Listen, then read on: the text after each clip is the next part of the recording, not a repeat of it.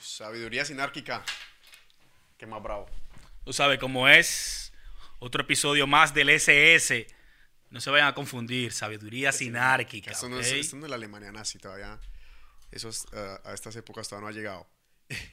ok, iremos. Hoy estamos hablando de un tema que, va, que, causa, que causa mucha conmoción y además es muy controversial porque es un tema abierto a debate, ab- abierto a discusión y el cual tiene muchas contradicciones. Ese tema es la pedofilia. ¿Sí o no? Las aberraciones de este estilo. Que tú sabes que son... Hay dos términos, pedofilia y pederastia. Hay que empezar por hacer la disección entre los dos y decir que no son la misma cosa. Que pedofilia eh, viene básicamente del amor a los niños. O sea, dice La atracción a la, a la atracción, sobre pubertad todo erótica. de los adultos, exacto. sobre todo erótica, y la pederastia, por el contrario, es te- mantener relaciones sexuales con niños. Eso sí ya es lo que es el acto de violación, lo que cometen lo- las personas que están en la cárcel es pederastia. Sí, pero perdón, perdón, al que te interrumpa ahí. Pero ¿acaso ya no es una violación tú seducir a una persona? Yo creo que automáticamente tú viola el instinto y tú dejar a tus perros sueltos y no controlar a tus demonios de fijarte en una persona que es menor que tú. Yo creo que ese, esa- es- este palabrerío de esta división de palabras para mí es, eh, Sí, no es- todo lo mismo. Sí, no hay diferencia. Eso- Ya tú viola en el acto, automáticamente tú lo pensaste, Kevin. Sí.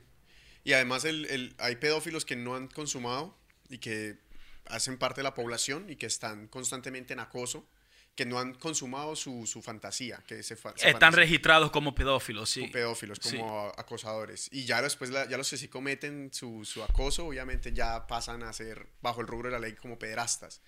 Pero obviamente sí no hay división porque para mí sigue siendo parte del mismo fenómeno. Claro que Eso sí. es como decir, sea, son parte mismo No, fenómeno. y la pero- civilización, porque se, es, es más basado en el, en el, en el hombre, en, en el masculino, en el hombre, en que sea de la manera que la mujer también lo es, pero no es tanto como el hombre. Sí, es, es En- el apetito del hombre es todavía mucho más eh, eh, amplio en cuanto a ese, en cuanto a ese tema, pero eh, es bueno entresacar una cosa de la otra en el sentido de que al final, al final, si tú tienes atracción por una persona de menos de, de 16 años, es decir, 14, 15, 12, 11, 10, 9, 6, eh, la civilización de hoy en día, porque es eh, totalmente masculina, quiere ponerle un nombre sutil que pase totalmente desapercibibido, como una enfermedad mental, Ah, no, porque- una ah, enfermedad psiquiátrica. Vamos a verlo así, Ujú. ¿entiendes?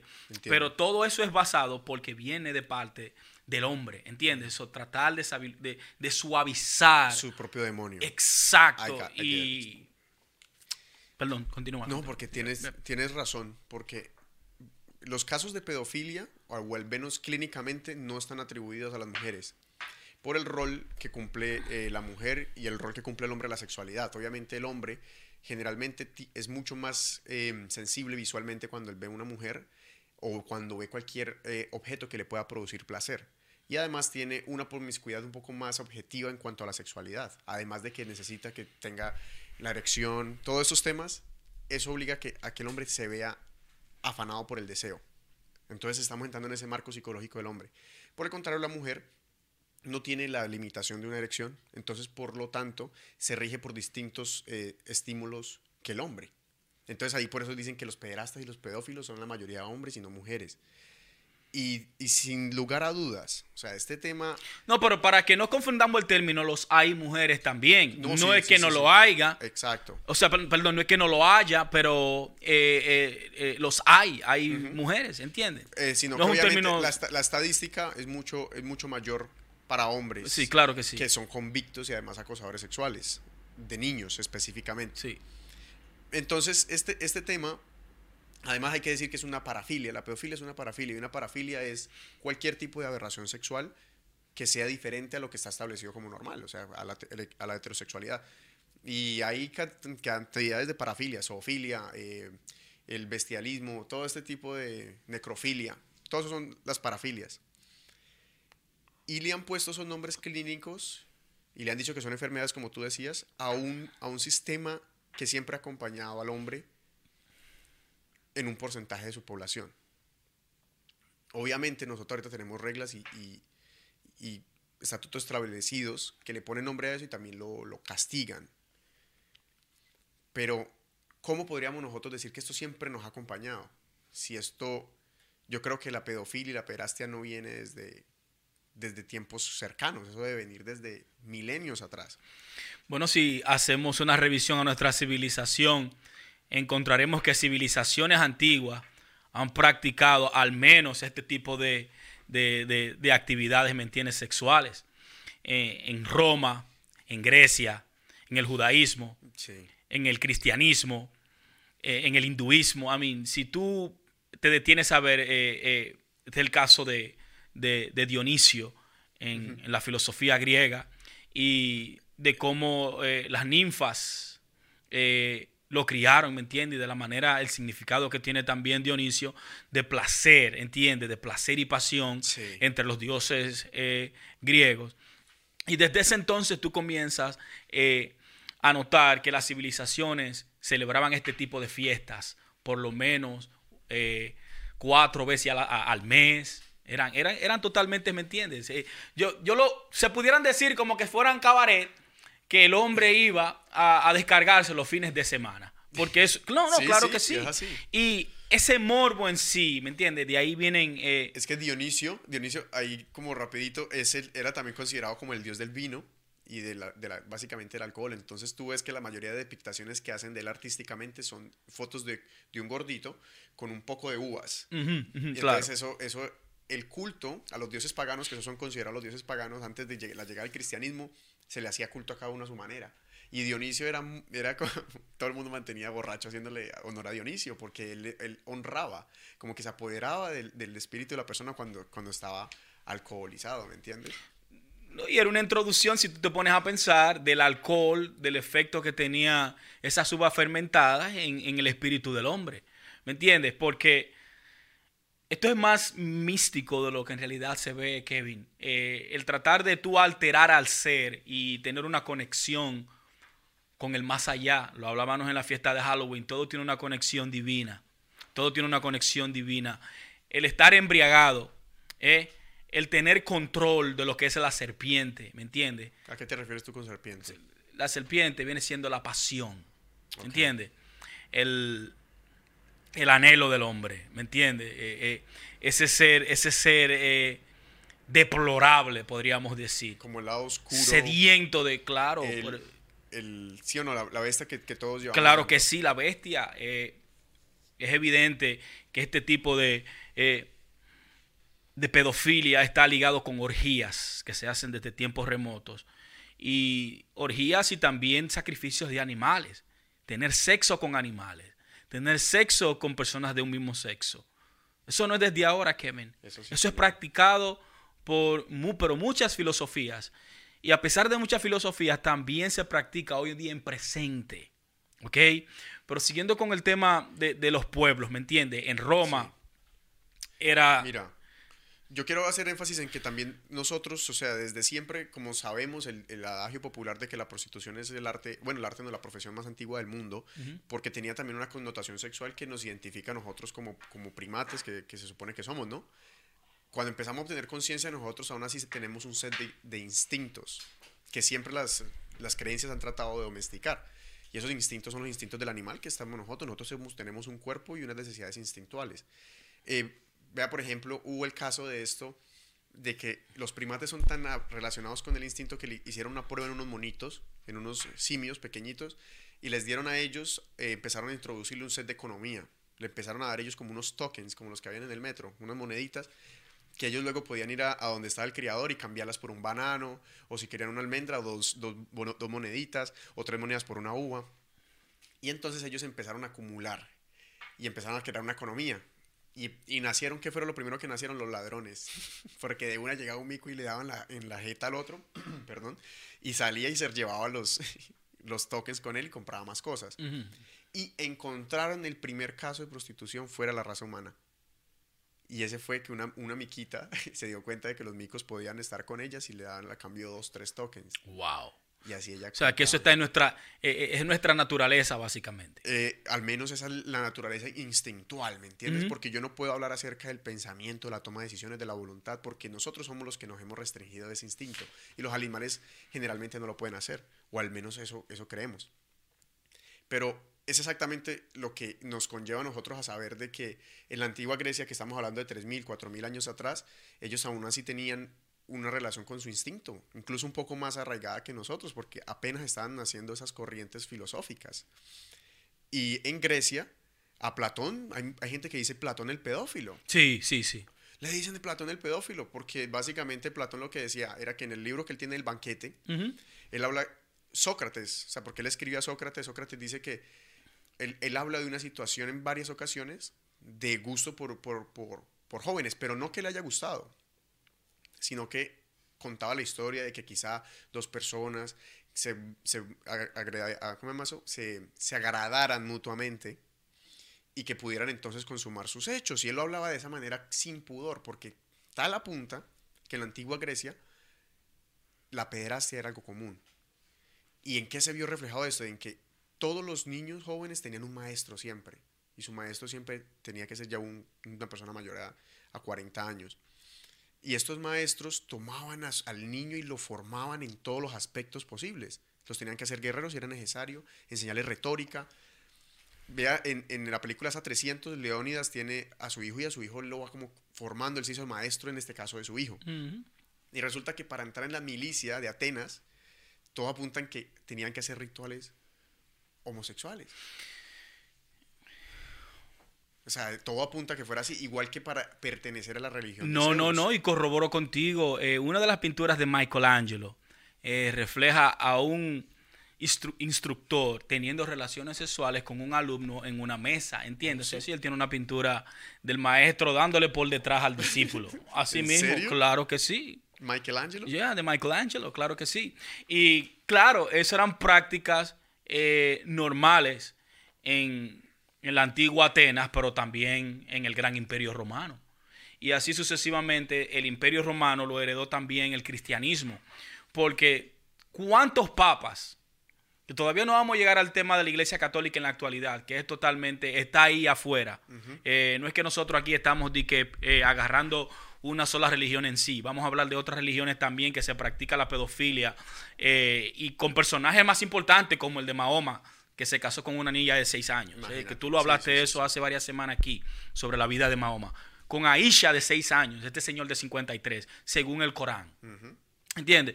Pero en aquel entonces, eh, los papas que eran como si fuera el Estado, o sea, eh, un papa era como si fuera un rey, eh, lo que hacía era cada vez que tomaba posesión del papado, de la iglesia católica en, la- en Roma, traía a sus familiares con ellos. O sea, el tigre hacía nepotismo y eh, encargaba a sus familiares de ciertas posiciones en el Vaticano. Y de, en la era medieval, eh, si- de 10 papas, 8 eran pedófilos. sí, eran pedófilos y eran conocidos por sus fiestas de orgías que hacían esas personas. ¿Me entiendes? Y uno de los papas más depravados es Alexander IV, que es el papá de César Borgia. De César Borgia. Sí, sí, en, eh, eh, en, en- en- en- en aquella famosa fiesta que se hizo en el Vaticano, las castañas creo que se llama, si no me equivoco. Eh, después que ellos comieron, hicieron el banquete, o sea, todos lo- lo- lo- los, arzo- los arzobispos fueron invitados y convidados a la mesa. Después que terminaron de comer, comenzaron a venir todas las prostitutas enmascaradas No. A tener sexo oral con todos los papas. Con Y- todos los y, miembros y- del clero. y- se Ay, comenzó ahí la cingadera, mi hermano, y la rapadera, que hasta el sol de hoy es una de las fiestas más mencionadas. Es ahí donde también ¿Cómo se llamaba el papá? eh, Alexander IV. Es ahí donde también eh, el, el- el famoso, la- el famoso cuadro de Michelangelo y César Borgia, de ahí fue que tuvieron relaciones del cuadro de, que inspiró en el cuadro de Jesucristo. ¿Me entiendes? En esa fiesta, porque eh, eh, César Borgia participó, ¿me entiendes? Y cuando lo vieron en la acción, según escrito, escritores del Papa de Alexander IV, el tipo estaba teniendo relaciones sexuales con otro hombre, que era el novio de él, y ahí fue que lo pintaron y hicieron la imagen de Jesús. O sea, César Borgia era el amante del, del pintor. Del pintor, correcto. Y, el pintor le hizo un, un re- un cuadro a su amante y, Un- lo, y lo transformaron en la imagen de Jesús. Eh, Alexander IV lo, lo transformó, eh, lo transformó y lo propagó y, y- y lo mercadeó sin haber internet en ese entonces. Y esa era la famosa imagen de Jesús con los ojos azules. Claro que sí. Y es que él- eso, eso, y, y- y Alexander IV, Sergio III, la historia de, de, de San Jones, del Papa San John, que era una mujer, era Juana. Es la única papa Juana. Esa no está inscrita, pero sí está en la historia, pero no está inscrita como papa. Pero esa historia de, de, de, de, de- de Juana era una mujer que era erudita. Y ninguno de los arzobispos podían con la retórica de esta mujer, Kevin. le decían y- la, pa- el- la papa Juana, La pero pa- ella, no, le pusieron llegó- San Jones, le, le pusieron, San le pusieron San Jones porque no, eh, o sea, le hacía pasar desapercibido que era un hombre, pero era una mujer. Y esa ese St. John's University, todas esas Ese mismo, universidades, eh, ese St. John, ese eso San no- Jones, eh, la papa Juana. Pero si uno busca una imagen de Saint John, aparece una mujer. Tiene que aparecer una mujer, tiene que aparecer dos imágenes. Tiene que aparecer dos imágenes, el de un hombre y el de un niño. O, o viceversa, una mujer y un niño. ¿Me entiendes? Porque es como la transformación de ese papa que la iglesia no quiso eh, eh, destapar y después no tuvieron otro remedio porque ya tuvieron que sacarla porque estaba en la era... Y, wow. En la, eh, eh, yeah, en the Dark Ages, en los 800. Yo creo que ella duró dos años siendo papa. Eh, y que contrajo una enfermedad, yo creo que la envenenaron. O sea- o sea que será la yo creo que la envenenaron. La única mujer papa en la historia del- del- del- de Roma es que eso sí. era San Jones, que era eh, a Santa Juana. Es que eso.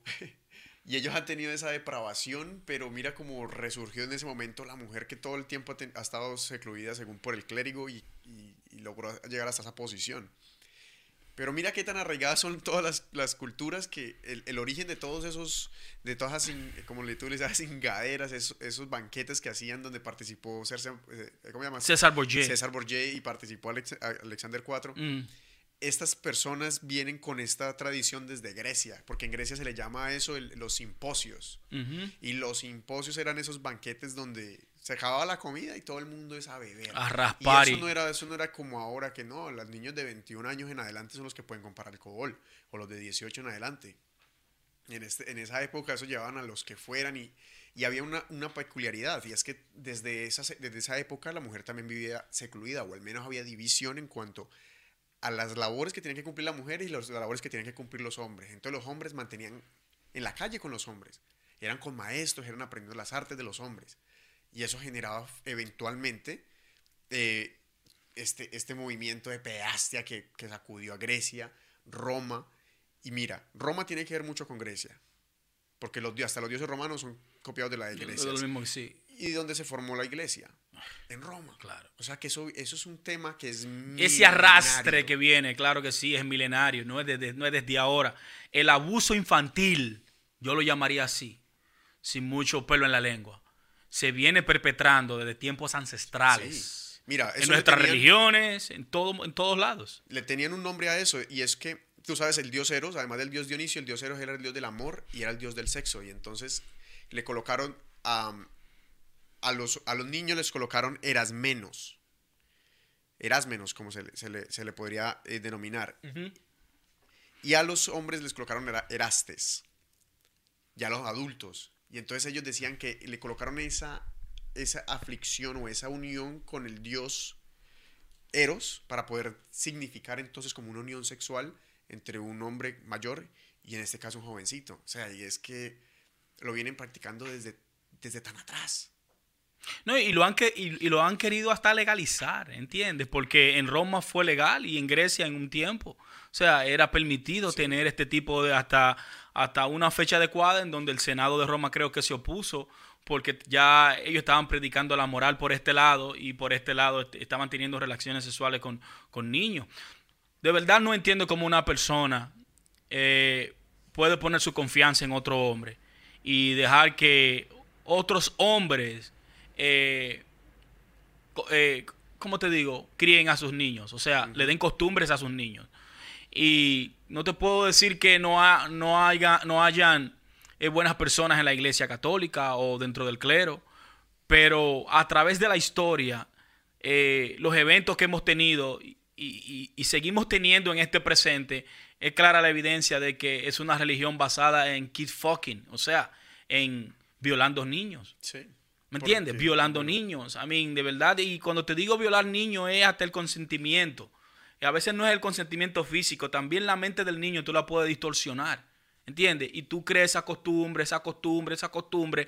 Pero, ¿qué asociación tiene eh, esta perversión? Porque es una perversión con el lado espiritual y místico del hombre. Porque esto no se hace por mero gusto, Kevin. es una convicción. Esto se hace con un, eh, con un propósito. Y el propósito que he encontrado en diferentes filosofías y culturas es la conexión. Es la conexión con lo divino. Oye la justificación que estas personas usan. Estamos hablando de qué es la justificación que usan las, los católicos, o sea, la, católicos, musulmanes, eh, hindúes, llámelo como usted quiera. Toda, toda, todas esas iniciaciones espirituales eh, es como si fueran, es como si fuera la ley animal. O sea, entre nosotros no puede haber edades, porque la edad viene siendo un número. No puede haber edad. Pero ya cuando tú conoces a un humano y a un niño, a qué, a qué, a qué tiempo, a qué momento se le desarrolla la conciencia a un niño, donde tú ni siquiera le estás dando la oportunidad de elegir, ¿entiendes? O sea, ya esos tiempos eh, que venimos arrastrando, eh, en estos tiempos de hoy en día en presente, es una violación total es una violación total. Eh, Latinoamérica ha sufrido mucho de este tipo de violaciones. ¿Entiendes? La iglesia lo ha hecho por mucho tiempo. La clase financiera lo ha hecho, se eh, tiene sus manos en esto. La clase política está involucrada en esto. Hasta en la clase deportiva, donde tú crees que tus niños van a estar salvos, aparece un coach como este coach de Pensilvania, Bob Paterno, que violó como a 300 carajitos, sin su consentimiento, ¿entiendes? Yo, o sea, psicológicamente hablando, eso puede tener un, tono, como tú dices, místico, espiritual, que quizá viene arraigado dentro de la naturaleza del hombre, y cosa que es evidente, porque estamos dejando saber de que viene esto desde mucho, mucho, mucho tiempo atrás, que hasta desde los simios esto puede estar sucediendo. Y yo creo que aquí he hablado sobre Carl Gustav Jung, que es, es un um, psicólogo de como de la misma escuela de Sigmund Freud. El tipo hablaba entonces en que él tenía unos fundamentos y uno que yo comentaba aquí era que uno de hombre veía en la mujer el ánima, o sea, su versión femenina. Y básicamente uno tiende, tiende a enamorarse, uno de hombre, de una idea que uno tiene de una mujer, no de lo que es la mujer en sí, sino de lo que uno proyecta que a uno le está haciendo falta. Por eso los hombres les terminan, eh, hay casos de hombres que matan, o sea, están matando una parte de ellos, no están matando a la mujer en sí. Como nadie llega a conocerse perfectamente una persona. O nadie te llega a conocer perfectamente porque es una percepción que la persona tiene de ti.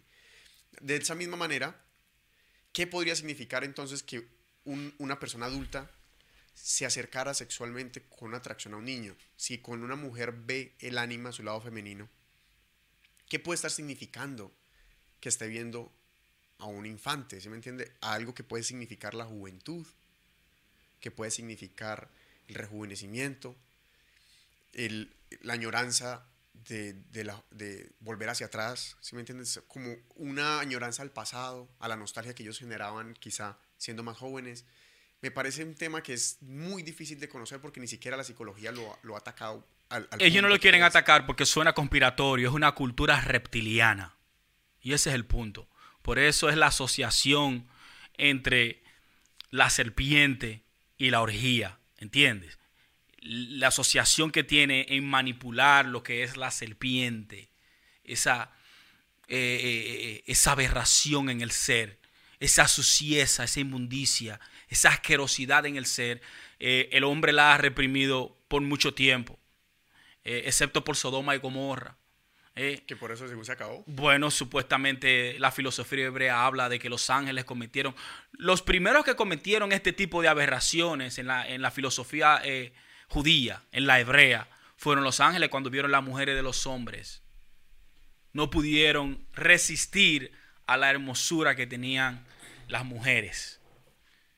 Y los ángeles comenzaron a acostarse con las mujeres, con las hijas de los hombres. Y se produce lo que es ¿eh? la, eh, eh, la simbiótica entre el hombre y entre, entre lo sobrenatural y natural.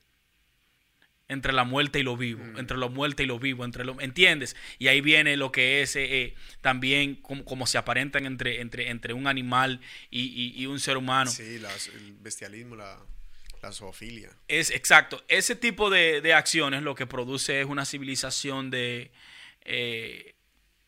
de personas que el acto sexual y la reproducción no lo tienen como un mal, sino como una necesidad del ser.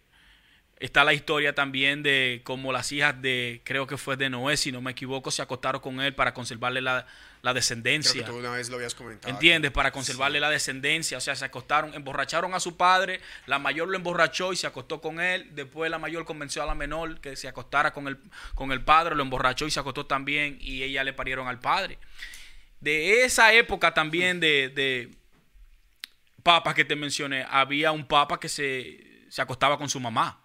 De verdad. Tenía sexo con su mamá, un depravado. Como, como el caso de Edipo. exacto. Exacto. Entonces, eh, si nosotros comenzamos a. Ok, vamos a, examinar. Una serie de aberraciones. De dónde, exacto, de dónde viene eh, eh, esta, esta pasión por, por, por la piel joven eh, de dónde viene esta aberración mental, espiritual, que los mismos psicólogos, la, que los mismos psicólogos, perdón, la han llamado una enfermedad, porque la consideran una enfermedad mental. Pero yo, yo entiendo por qué ellos le dicen una enfermedad. Se presenta el pensamiento. Eh, hay personas que no pueden quizá afrontar la realidad de que un pensamiento maligno eh, se le pueda apoderar de ellos. Y ellos optan por, por ignorarlo y rechazarlo y no combatirlo. ¿Entiendes? Ese es el, principal inconveniente. Eso pare, esa, eso pare, ese pensamiento pare, ese, ese sentimiento, esa visualización que tú tienes, tú la dejas dentro de ti y eso crece, crece, crece, crece. Y cada vez que te llega el momento y la oportunidad de tú volver a, a, a pelear, a debatir, a indagar por qué, tú lo que haces es que vuelve y te le esconde y vuelve y eso crece y cuando viene a ver ya tú estás tocando menores, ya tú estás teniendo relaciones con menores, ya tú estás pagando por eso. Y el tema, en fin, con lo que te quiero decir Kevin, es que eh, sociedades secretas también, élites secretas, hacen este tipo de sacrificios, ¿eh? de sacrificios sexuales con animales y siempre con menores de edad. Están los anillos de personas eh, eh, con nombres, son reyes, son presidentes, son senadores. Pues, analiza que cuando estaba en la época de la monarquía de, Inglaterra, siempre como eso era por familias, era el control, así como lo explica Juego de Tronos. Incluso Juego de Tronos, los Lannister tienen sexo entre hermanos para poder mantener su descendencia. Y es que después de un punto eso se convirtió en algo... En la, en antigüedad era algo muy, muy normal, más allá, más allá de, lo que era, de lo que era aceptado. Pero la pregunta que yo también me hago es, ¿por qué nosotros como, como sociedad queremos utilizar la ciencia para tapar el problema? O sea, la idea es taparlo y es echarle la, o sea, echarle la culpa y ellos ahorita mismo están tratando a los pedófilos, obviamente hay que, hay que juzgarlos con el peso de la ley, pero están usando unos métodos para tratar este problema que no son eficientes porque no tienen ni siquiera una forma de un tratamiento. El tratamiento siempre resulta ser peor. Ellos le hacen la castración química. Y es que le dan todo este poco de pastillas hormonales que le rebajan la testosterona para que no tengan más libido sexual. O sea, básicamente los tipos no salen a violar simplemente porque no les place ni siquiera estar con una mujer. No les place ni siquiera masturbarse. Porque les meten esas pastillas y les, y les opacan el problema en lugar de nosotros desde muy pequeños, que esa es, la, esa es el, la gran separación que nosotros tenemos como latinoamericanos y como mundo de nuestras civilizaciones, civilizaciones antiguas, es que nosotros no estamos tomando las, las enseñanzas de los, de los maestros, que nos enseñaban era controlar nuestras, nuestro cuerpo y nuestras decisiones. Hoy en día no, o sea, hoy en día todos se lo estamos dejando obviamente en manos a la ciencia, cosa que está completamente bien, pero no hemos enseñado una autonomía, una autonomía y desde entonces, sin esa autonomía, viviendo así, cegados por el poder, como tú dices, de las élites, ellos van a decidir hacer y deshacer por completo. Y personalmente eso es lo que a mí más rabia me da en este caso de los escándalos de la Iglesia Católica. Porque es que la Iglesia Católica no es una, una iglesia de la esquina, la Iglesia Católica controla o controló durante muchos años todo el continente americano y controló Europa completa, el, imperio romano. O sea, nosotros llevamos, crearon la, la, Edad Oscura bajo su mando. O sea, nosotros somos consecuencia de ella. Entonces, ¿por qué sucede y apenas ahora se está destapando esto?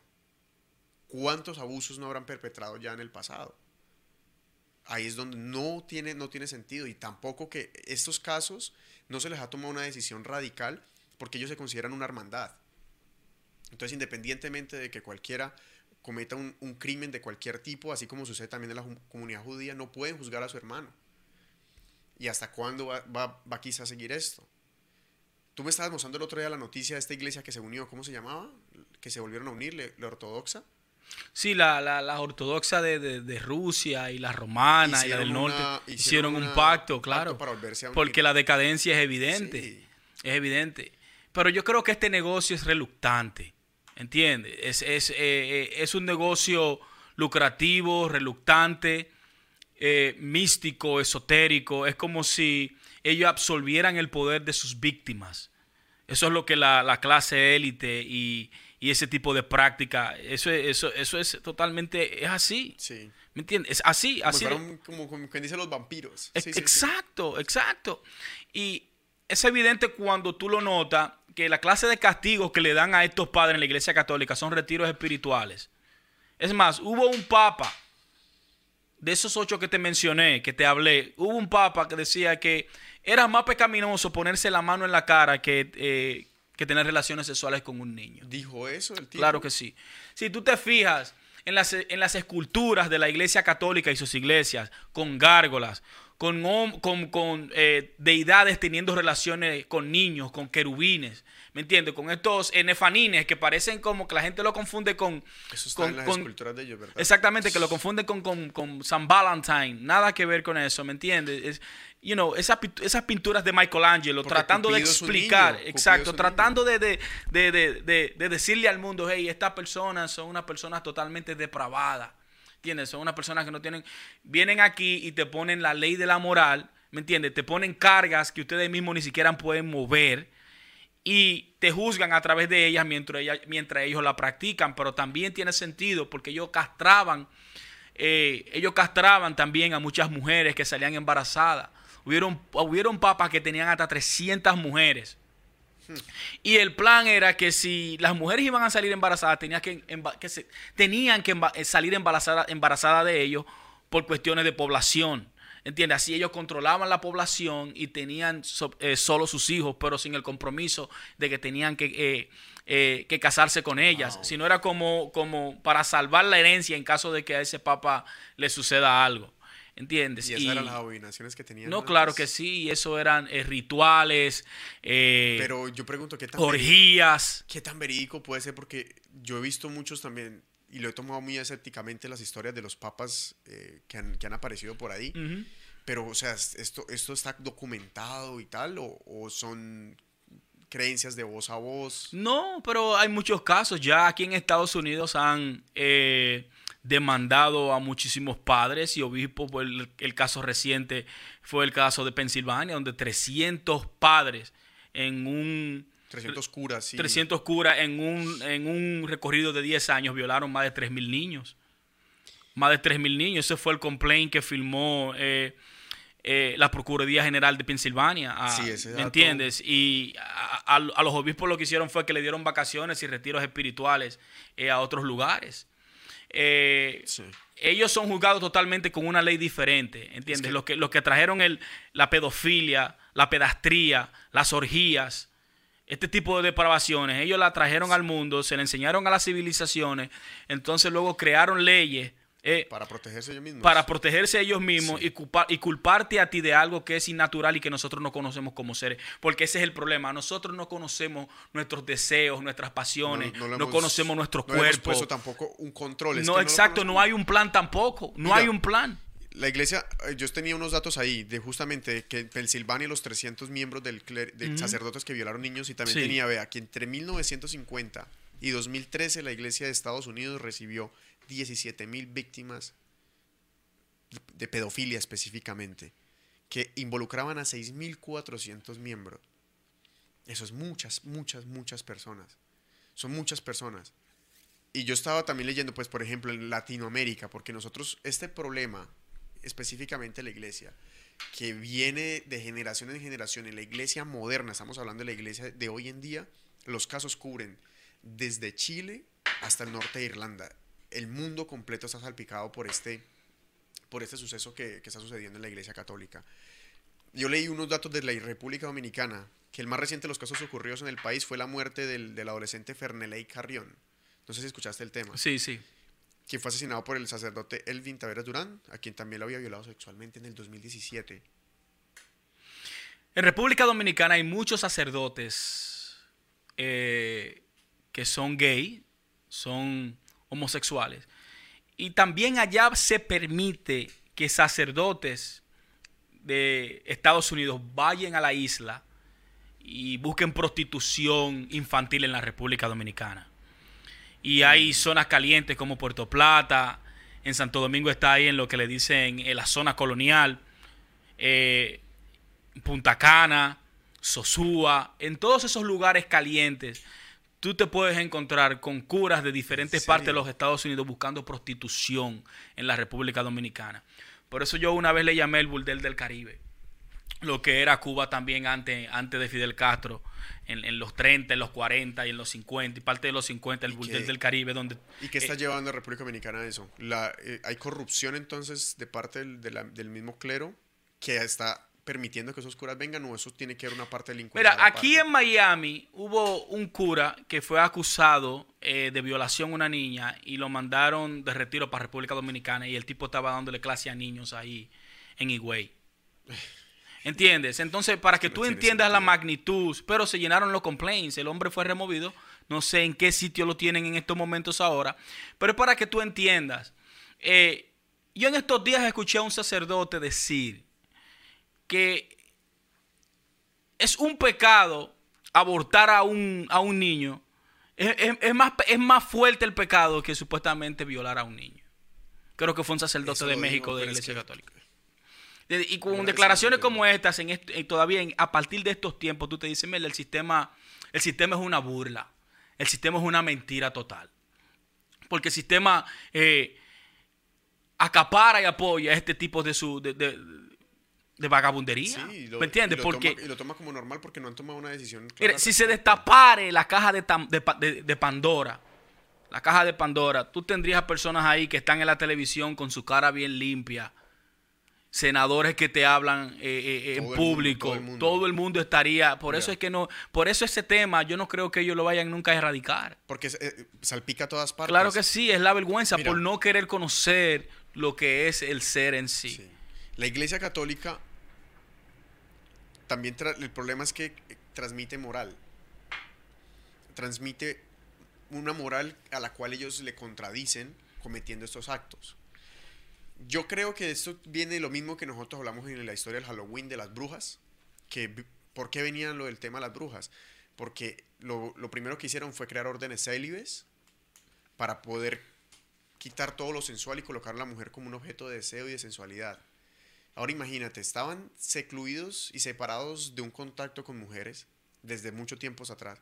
¿Y cuál era la única comunidad donde ellos ejercían poder? Si no eran las comunidades normales y en los niños, sobre todo. Y los niños eran además, ellos eran los maestros de sus comunas, de sus pueblos, y esas personas todo el tiempo permanecían con niños. De ahí se creó ese arraigo tan especial. Porque tienen que todavía ser los, los, los, curas de la religión católica, bajo qué régimen, bajo qué qué es lo que basan para poder seguir siendo célibes.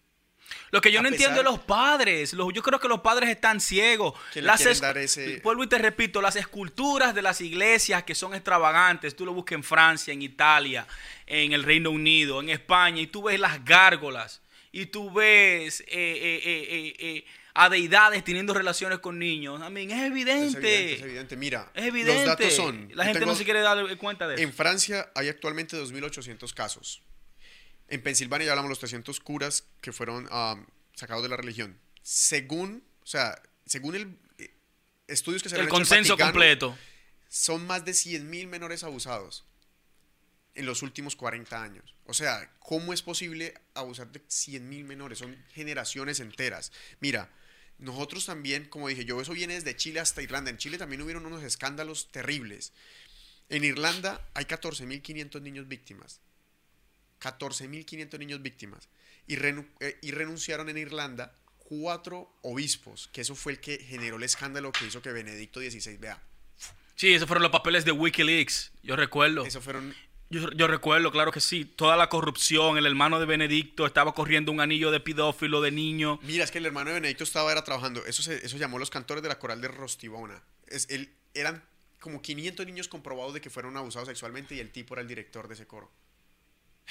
el hermano de Benedicto XVI. Y, y hubo, óyeme, algo, en estos días vi uno, un sacerdote que tenía el VIH e infectó a más de 300 niños también, estando consciente de que el tipo tenía esa enfermedad. Entonces, si se sigue permitiendo que casos con algo nos están dando a nosotros, no sé si es el agua, no sé si es en la comida, no sé, si es la- no sé si es la televisión con la operación Mockingbird, ¿me entiendes? Manipulándote, porque tú no puedes ver este tipo de atrocidades que se cometen a diario por nuestros líderes espirituales, por nuestra clase política, por, nuestra, I mean, por nuestra clase, por todos lados, Yo no sé. por todos lados. Yo no sé si tuviste que eh, Benedicto XVI sacó una carta hace poquito, en abril, un ensayo que es que un ensayo protegiendo, bueno, o respondiendo a ese tema Sí, sí, de la iglesia. sí, sí, Y la sacó creo que fue como en abril. sí. Yo quiero, o sea, Benedicto XVI ha sido un papa que renunció. Claro, eso fue, eso fue un escándalo que la gente se lo, se los halló like, what the fuck Y happened? entonces el tipo, exacto, y no había una respuesta como clara. Todo el mundo sabía que eso tenía que ver con los curas pedófilos, porque es que es un escándalo que hasta Francisco lo salpica y Francisco tampoco ha podido tomar una decisión porque estos son, son instituciones milenarias, es que ese es el problema.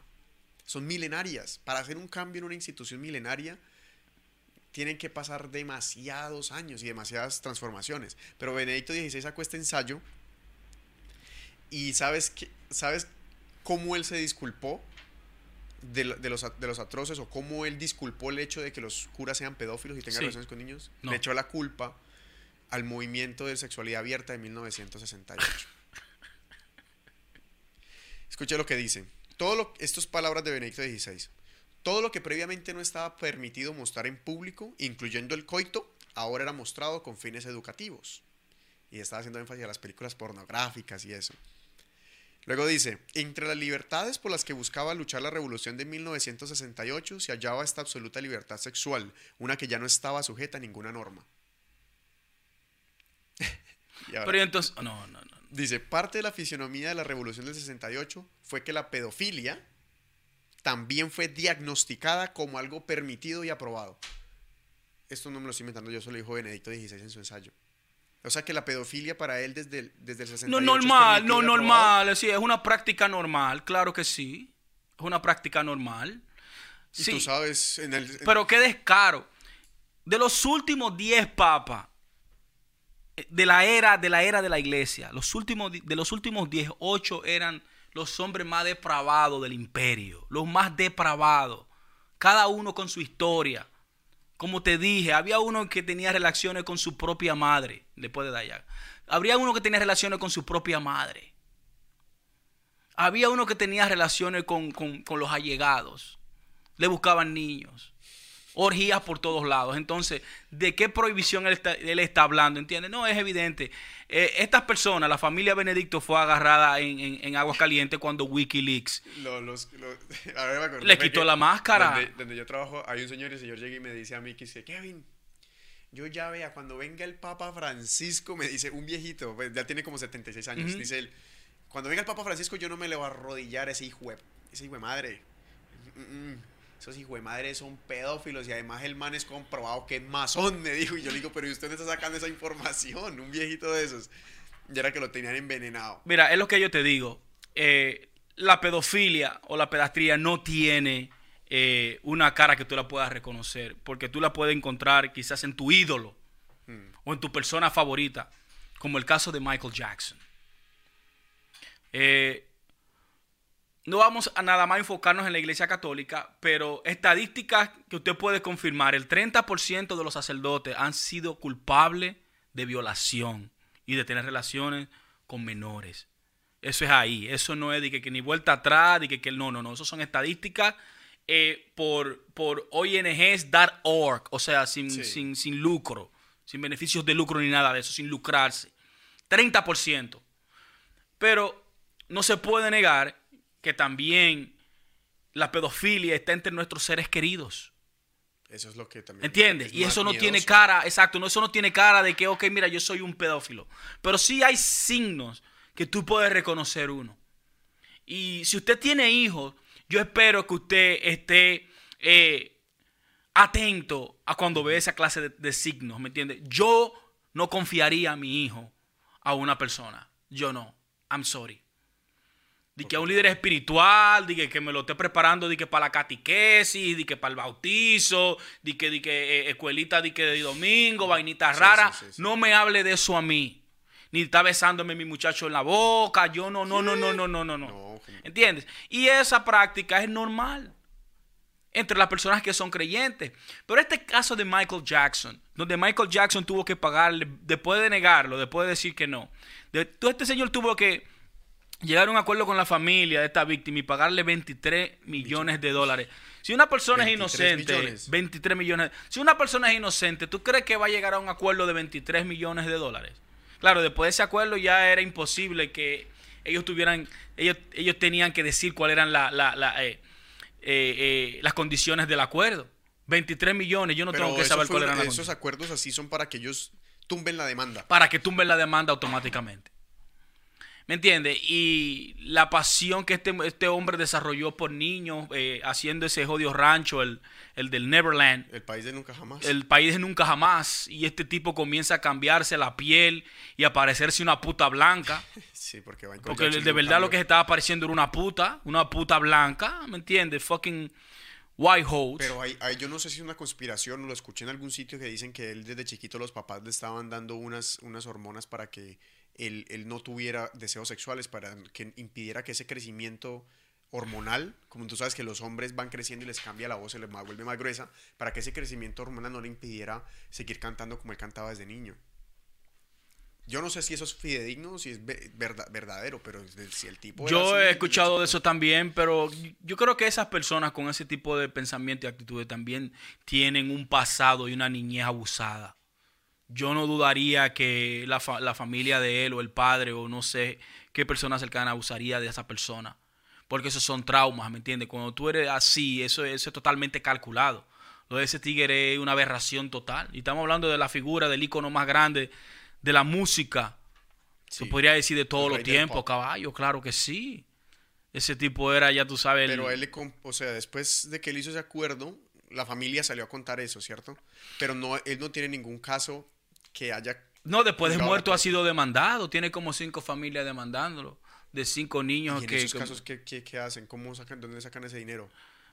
bueno, las, Taxpayer money? no, tiene, no, seguro que la aseguradora, los bienes que él dejó, tú sabes que él tuvo, él tiene sus hijos eh, heredaron su fortuna. El tipo dejó una fortuna. Todavía después de muerto ese tigre seguía estando pff, vendiendo. Vendiendo. muchísimas copias. ¿Entiendes? Pero eh, es para que tú veas que la pedofilia no tiene que ver, no tiene que ver eh, con, con solo con, con religión. eh, No, eso está, eso está con- todos... no, eso está en todos lados, ¿me entiendes? Tú- tú- Es que mira, tu ídolo, I mean, come on, man. hasta Michael Jackson decían que se había metido con, con, um, con el niño de mi pobre angelito, como Culkin. Ujú. Y a la final, otro día que yo vi que él sacó, sacó por la ventana y me, meció un bebé, ¿te acordás? Cuando él Sí, tenía sí, creo sí, que un bebé adoptado, ¿cómo dejan adoptar un bebé así loco? No, ese tipo que No, totalmente y- perdido en las drogas, claro que y sí. el tipo es el tipo en una mansión como la que tenía en Neverland, del país del nunca jamás prefería dormir en su cocina en, un- en una, en una carpa, acampaba dentro de su cocina, o sea, ¿por qué? ¿Qué Frustrado tenía? totalmente, to- fue violado. Ahora imagínate Ese muchacho fue violado, en los lo zapatos, en los zapatos, Ah. en los zapatos de Michael Jackson, creciendo desde muy pequeño con fama. Ese tipo no podía salir a la calle tranquilo. Yo creo que él, él estaba destinado a ser un freak.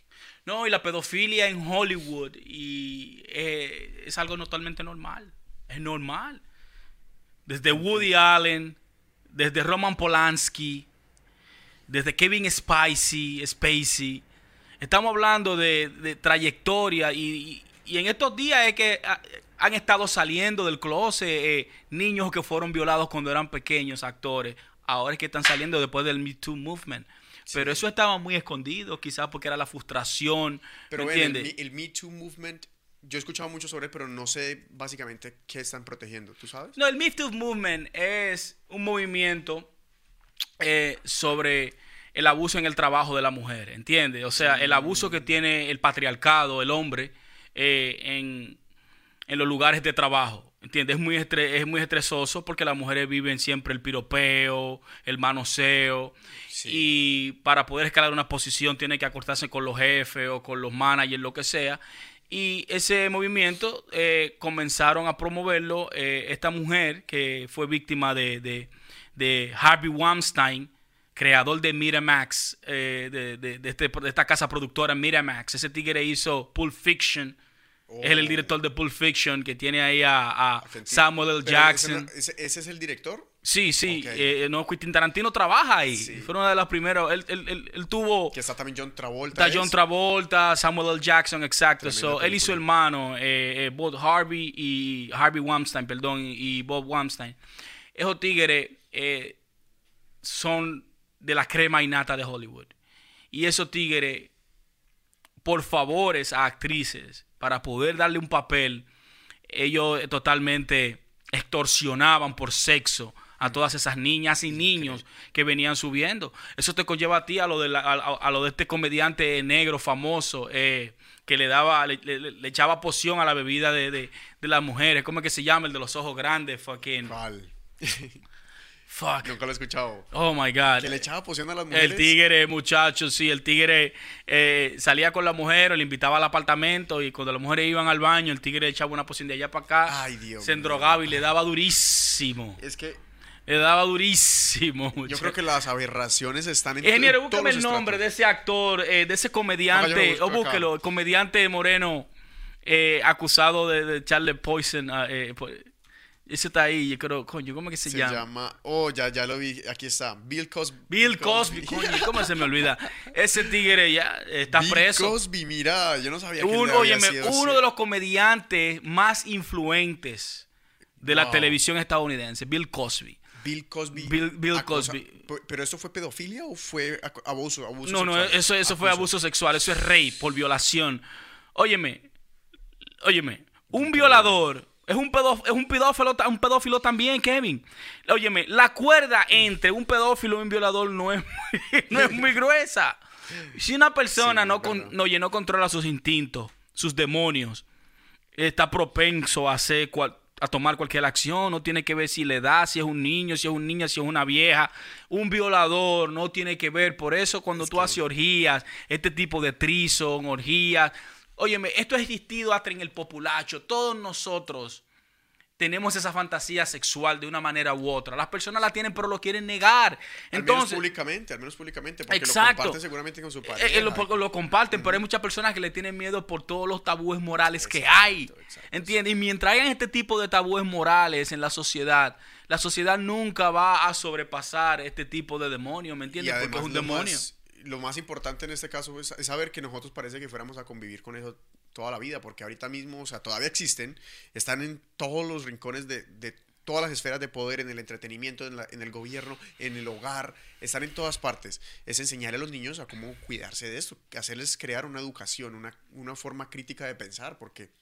¿Cuántos hombres no... ¿Cómo es la forma en que puede ap- aprovecharse una- un hombre de un niño si no es ofreciéndole cosas o quizás haciéndole, manipulándolo? Pero si un niño es crítico, él quizá va a poder saber y también va a poder dejarle saber a sus familiares a tiempo. Claro. Y escuchar, escuchar. Seguro. Obviamente, pero esos casos, yo también escuché que este, de la escuela de rock, esa, esa película, que el tipo que hizo el casting de la escuela de rock, es, es ahorita convicto por, por, también por acoso sexual a los niños, o sea, por pedofilia, o sea, están en todos lados. Famoso Jerry Lewis, caballo. I mean, sí, Pero la lista yo- es grande. a mí me hace pensar esto, ¿sabe qué? Que es que vea, si están en todas partes, bravo. Si están desde el más pobre hasta el más rico, si están desde la antigüedad hasta la modernidad, si están en todas las esferas, desde la iglesia hasta el entretenimiento, ¿qué puede hacer un pedófilo, un grupo de pedófilos que tengan demasiado dinero y demasiado poder? O sea, de los, estamos hablando de los que controlan los gobiernos, los dueños de las más grandes corporaciones que tengan ese tipo de aberraciones. ¿Qué conspiración pueden tender alrededor de, de la pedofilia? Tú estás hablando del Pizzagate. El Bueno. ¿qué te puedo decir?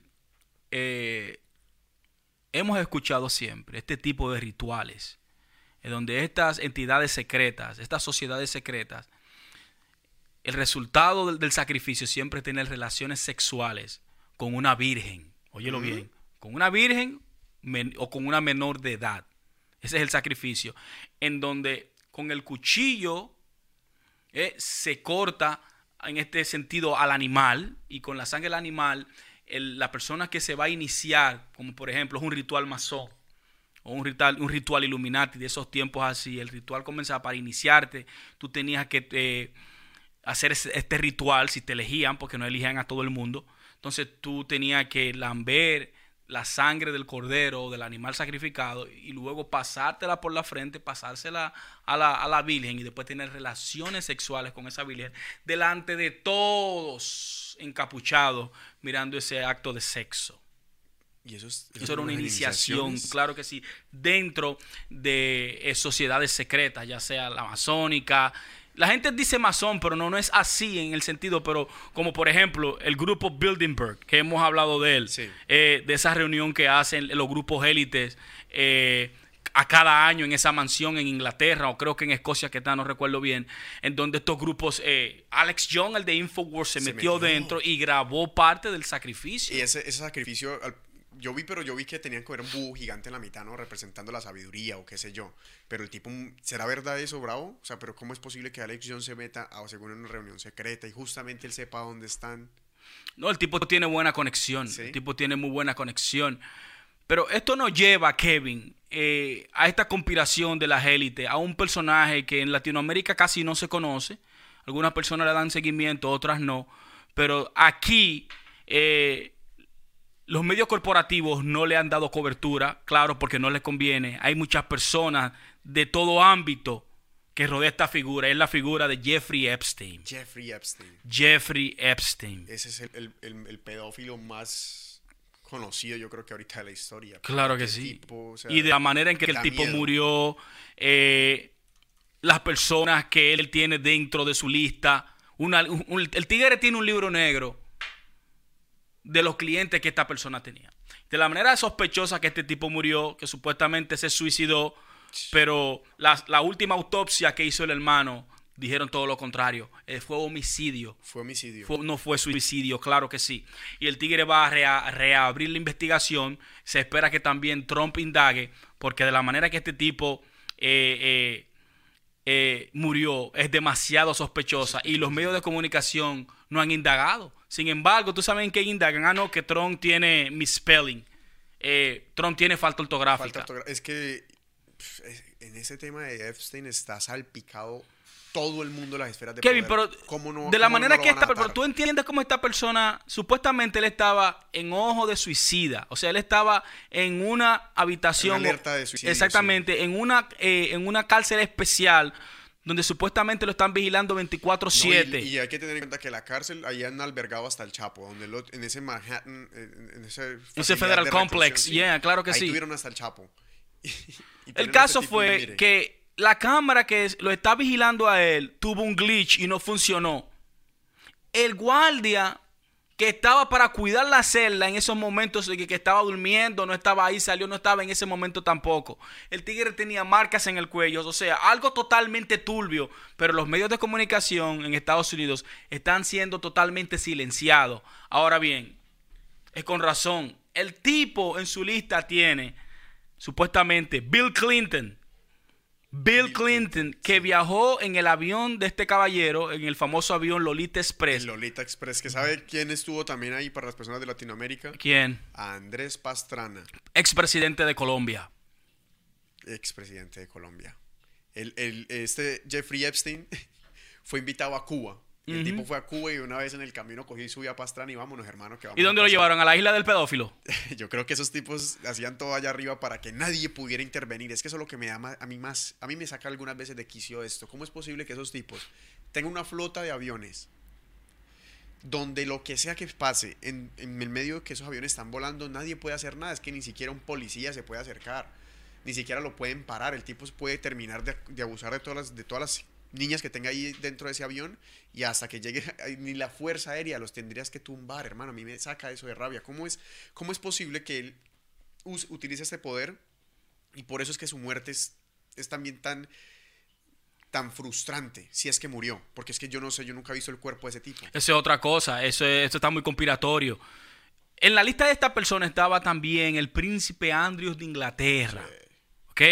Y la primera vez que, este, que tenían esta historia aquí en Estados Unidos, a la periodista la privaron de salir con la historia porque era en el 2016 donde estaba Hillary Clinton corriendo como presidente o candidata a la presidenta junto con Donald Trump.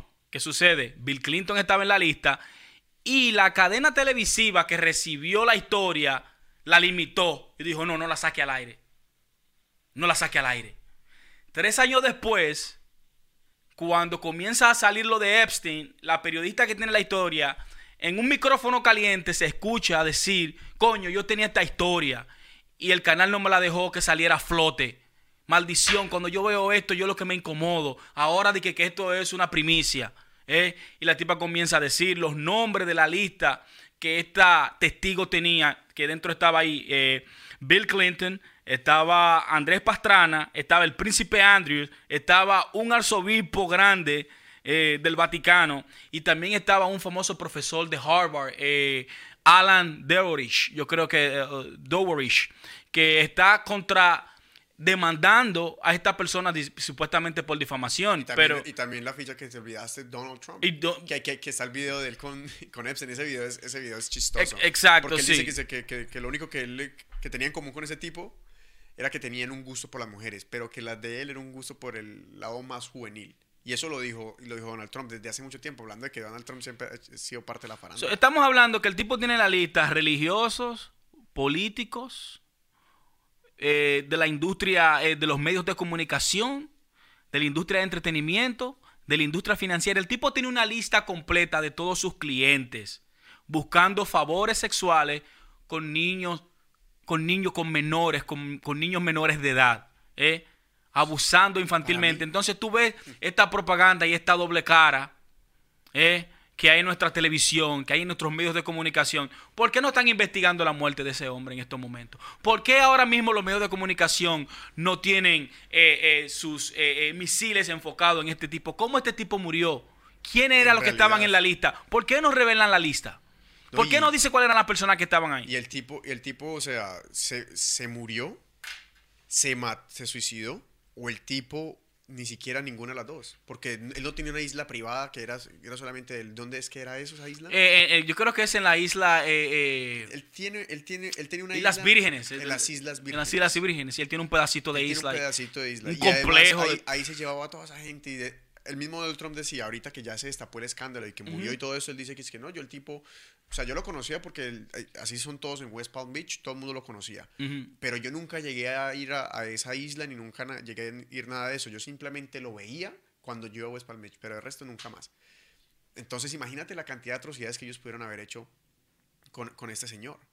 Pero este señor a mí me causa curiosidad porque hay que conocer la historia de él. Para mí, él, él ha sido uno de los manipuladores más grandes de la, de la historia, porque el tipo no es que haya tenido una gran cantidad de dinero simplemente porque era bueno en los negocios, sino porque él era el director de un hedge fund, o sea, de un, de un fondo de inversionistas.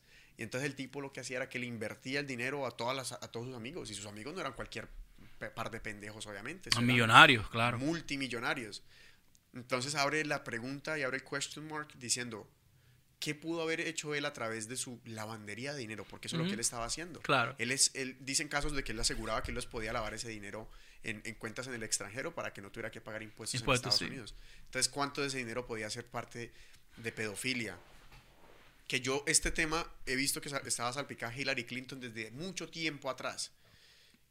Mucho tiempo atrás. Entonces mira cómo se conecta también junto con, con esta esto es una, un descaro que... No, y cuando se habla de ese tipo de cosas, se, se, se, tacha de teoría conspiratoria, porque ellos han hecho muy bien en difamar la versión de que sí, esto sucedió, ellos de una vez lo tachan, no, esto es teoría conspiratoria, ¿dónde está la prueba? Esto es Pizzagate, ¿me entiendes? Esto es fake news. No, no es así.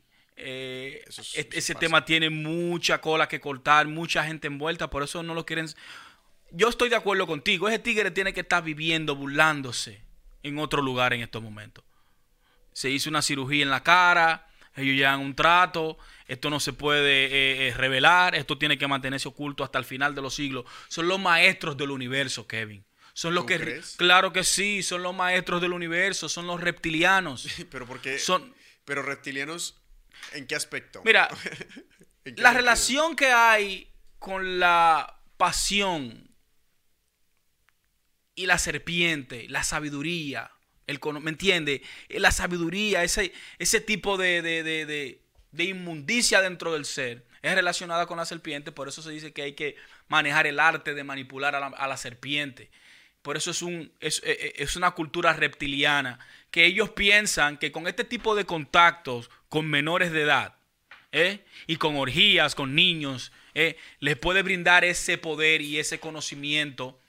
Del más allá, porque tienen ese contacto, ese, ese orgasmo que ellos eh, eh, desarrollan y viven cuando tienen en to- contacto con una persona menor, los lleva a ellos a una liberación de pensamientos y lo puede a ellos eh, eh, conectar con, con- con otras Con- dimensiones. Es que como si fueras un puente por el cual ellos quieren acceder. al- al Exactamente a ese tipo de conocimiento. A mí, de verdad, esto Háblame- es depravado totalmente, es lo-. Yo ahorita estoy tratando de conectar esa situación porque sí parece que la pregunta que yo me hago no es quizá conspiranoica, pero yo me pregunto es qué pueden hacer una persona con mucho dinero y mucho poder teniendo ese tipo de aberración. Ese tema de los niños, de, lo- de los niños que, que- que venden en Virginia. ¿Te acuerdas que de late term abortions? Ya, ya, ya, ya. ¿Cómo es ese tema? O sea, ellos venden los niños después de que nacen, porque me, me parece que tiene que ver más o menos con el mismo, con el mismo perfil de estas personas. No, porque en, en Virginia pasaron una ley, el gobernador de Virginia pasó una ley en la cual eh, se podría, se pudiera abortar al niño después de una semana hasta de nacido, siempre y cuando Una la- semana de nacido. una semana de nacido, siempre y cuando eh, sea apoyado por el fisiólogo y por la madre del niño. O sea, si el, si el fisiólogo y la madre del niño llegan a un acuerdo y quieren eh, mantener al niño vivo, lo mantienen, si no, lo pueden, eh, lo pueden matar, pueden abortarlo. Pero no sería un aborto porque ya la persona nació, ¿cómo se llamaría eso? Entonces, lo que llama la atención a la ley es que eh, cuando el niño nace, es más, eh, es más caliente y más caro. Te pagan más dinero por los órganos del niño vivo que por los órganos del niño muerto. ¿Y qué hacen con los niños cuando, cuando los abortan después de nacidos? Cuando los abortan, le sacan los órganos y se los venden a personas. Pero ni siquiera la mamá está enterada de eso. Bueno, no, porque ya ella filma el aborto. La madre filma el aborto. Eso son videos que el proyecto Ve- Veritas, que fue el mismo proyecto que, que, eh, sa- sacó a la luz el, el- el video de, la periodista hablando del caso de Epstein, de cómo ella la pararon, eh, la limitaron a no poder sacar el, el- el proyecto o la noticia. Ese mismo proyecto Veritas también grabó a unas enfermeras hablando de cómo ya estaban haciendo 500, medio millón de dólares eh, en ese negocio, ¿entiendes? Tratan- Vendiendo los niños. vendiendo, vendiendo Es los niños después de... Supuestamente lo iban a abortar para sacarle los órganos y para después vendérselo a personas al, Sino que esos al temas mejor postor. suenan tan fuerte que la gente muchas veces va a creer que es conspiración, pero vea que eso es, eso es, eso es cierto. Si tú le das seguimiento a ese tipo de noticias, esos links te van a llevar a otro link y esos links tú no vas a terminar de leer hoy, porque hay casos rarísimos en hospitales diferentes, inclusive ah, se han encontrado casos de, de- en, en hospitales practicando eh, la muerte de niños adrede, ¿eh? De- le, le- le mienten a la madre de que el niño se murió, perdón, el niño lo que sea, y venden los órganos de esos niños. Eso no se ha confirmado, pero siempre se ha dicho eso. Siempre, siempre se ha hablado de eso. Y es una depravación total. Es que tiene una, una serie de aberraciones que no tienen, sí, no tienen ningún tipo de, de pies ni de cabeza. Claro, claro. Esto, esto siempre es, es como te digo, es, es parte de nosotros los seres humanos, en la que nosotros tenemos vergüenza de ello. Eh, para mí una violación en sí ya es cuando tú violas eh, la inocencia de una persona. Ya, Y- ahí ya cuando tú violas, y más, y más si es un niño que no tiene todavía uso de razón de cómo tomar una decisión, Ni tiene todavía sus impulsos Ah, sexuales. Exactamente. Cuando tú violas eh, eh, la mente de una persona, la física ya, para mí, ya. Y esto da, da miedo también porque incluso Facebook tiene estos escándalos porque a través de su plataforma se han propagado muchas Hay mucha prostitución mucha infantil. prostitución infantil Sí. y muchos videos de Es que nosotros, esto solamente... Pareciera como si estuvieran promoviendo eh, eh, la pornografía en Facebook. Sí, pero es que, ¿qué es lo que pasa? Es que el algoritmo de Facebook todavía no ha aprendido a reconocer es- este, este contenido por la siguiente cosa. Es que el, el algoritmo de Facebook está diseñado para que tú pases la mayor cantidad de tiempo En Facebook. en Facebook, ¿sí o Claro. no? Y entonces, ¿qué significa esto? Que ellos van a mostrarte la- el contenido que sea más acer- acertado a tus gustos. ¿Y cómo ellos miden tus gustos? Por el tiempo en que tú ves una imagen y por los comentarios y por los likes que tú dejas. Entiendo. Entonces, cuando un hombre, en este caso, va bajando, scrolling down, tú vas a ver que siempre las que tienen más interacciones son fotos del, del cuerpo femenino, en este caso. O sea, Lógico. unas tetas, un Yeah, culo, yeah, yeah. 3.000, 4.000 likes. Todo el mundo comentando. El algoritmo de Facebook, ¿qué dice? Ah, no, esto es lo que quieren, esto es lo que van a obtener. ¿Me entiendes? Porque eso es, para eso está programado él. Qué fácil sería entonces pronosticar el futuro de una persona a través de estos algoritmos. No, Porque es fácil. pronosticar, ok, esta persona es tipo un depravado sexual. Uh. A todo lo que le da like, a todo lo que le escribe. Escucha pues, que es que eso ya está. Eso ya está. Mira que con lo que pasó con los niños estos que estaban matando chicos en la escuela, que ahorita mismo están arrestando a todos los que por medio lo que digan por internet lo están yendo a arrestar. Lo mismo pasa con esto. Y esto es claro y lo dijo Edward Snowden. Ellos saben qué tipo de pornografía ve cada una de las personas del mundo. Porque es tan simple que tú te vas a meter desde tu teléfono y vas a buscar eh, enanos en una página porno. Ujú. Ellos ya saben, ya te tienen perfilado que te gustan los enanos. pues sí, y hay gente que le gustan los enanos. Enano fucking each other. Enano interracial, que- So, si nosotros vamos a- a- al, al dark web tuyo, fácilmente que encontramos ahí una, decena de enanos. No, no, no. No está buena. No, no, tienes Sí, razón. no, pero no, entonces, tienes mira, razón. Entonces ellos ya saben, si te gustan los enanos, ellos ya saben que Sí, te gustan los sí, enanos. sí, si, sí. Tú buscas, no es que cogieron también a unos niños porque dijeron cómo matar a tu abuelo, una cosa así, Ya. en Google. ¿Qué es lo que pasa? Que echa la ley, echa la trampa. Y nosotros sabemos de que en Internet, el Internet Surface, el Internet normal, eso es Facebook, Instagram, Twitter, Google y todo lo que tenga una cuenta que te vincule a tu nombre.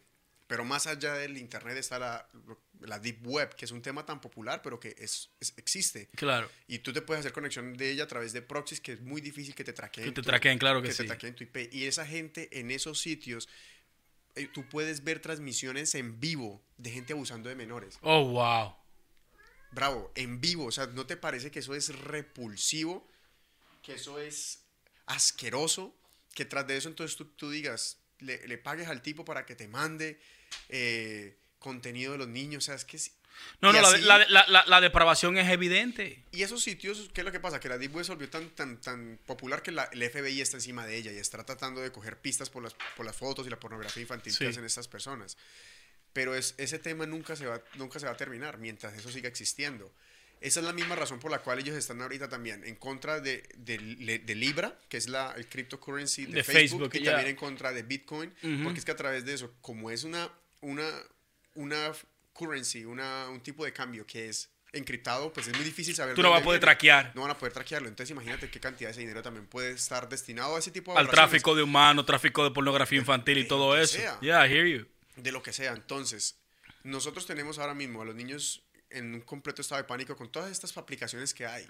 TikTok, Lazo, Facebook, Instagram, en todos los Snapchat. sitios- Snapchat. En todos esos sitios abundan, obviamente, las personas que son depredadoras sexuales. Son personas que están en búsqueda. Hay este caso, parce, de, de Joseph Edward Duncan, que ese fue, él es un pedófilo reconocido, es un, un asesino en serie. El tipo ahorita mismo está esperando para, para la silla eléctrica, eh, bueno, para la pena de muerte y tiene 11, ca- 11 cadenas perpetuas, 11. Lo chistoso del tipo es que cuando tenía 15 años él violó a un niño de 9. Y luego antes de cumplir los 18 violó a 13 otras niñas.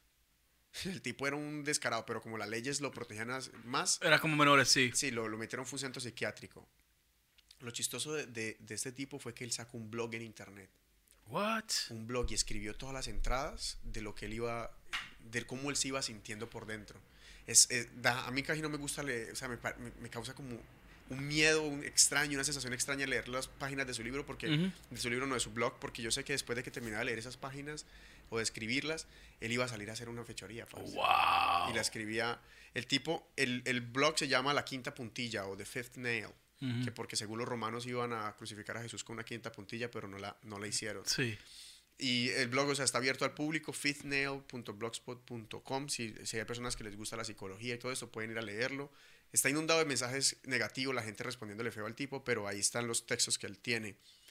Y él tiene un texto que se llama Luchando contra demonios. Y dice, dice así, sí, sigo vivo, sinceramente no lo deseo, simplemente no sé cómo suicidarme. Así que tiene sentido. Nada tiene sentido para mí en este momento. Anoche me di cuenta que estaba asustado y solo.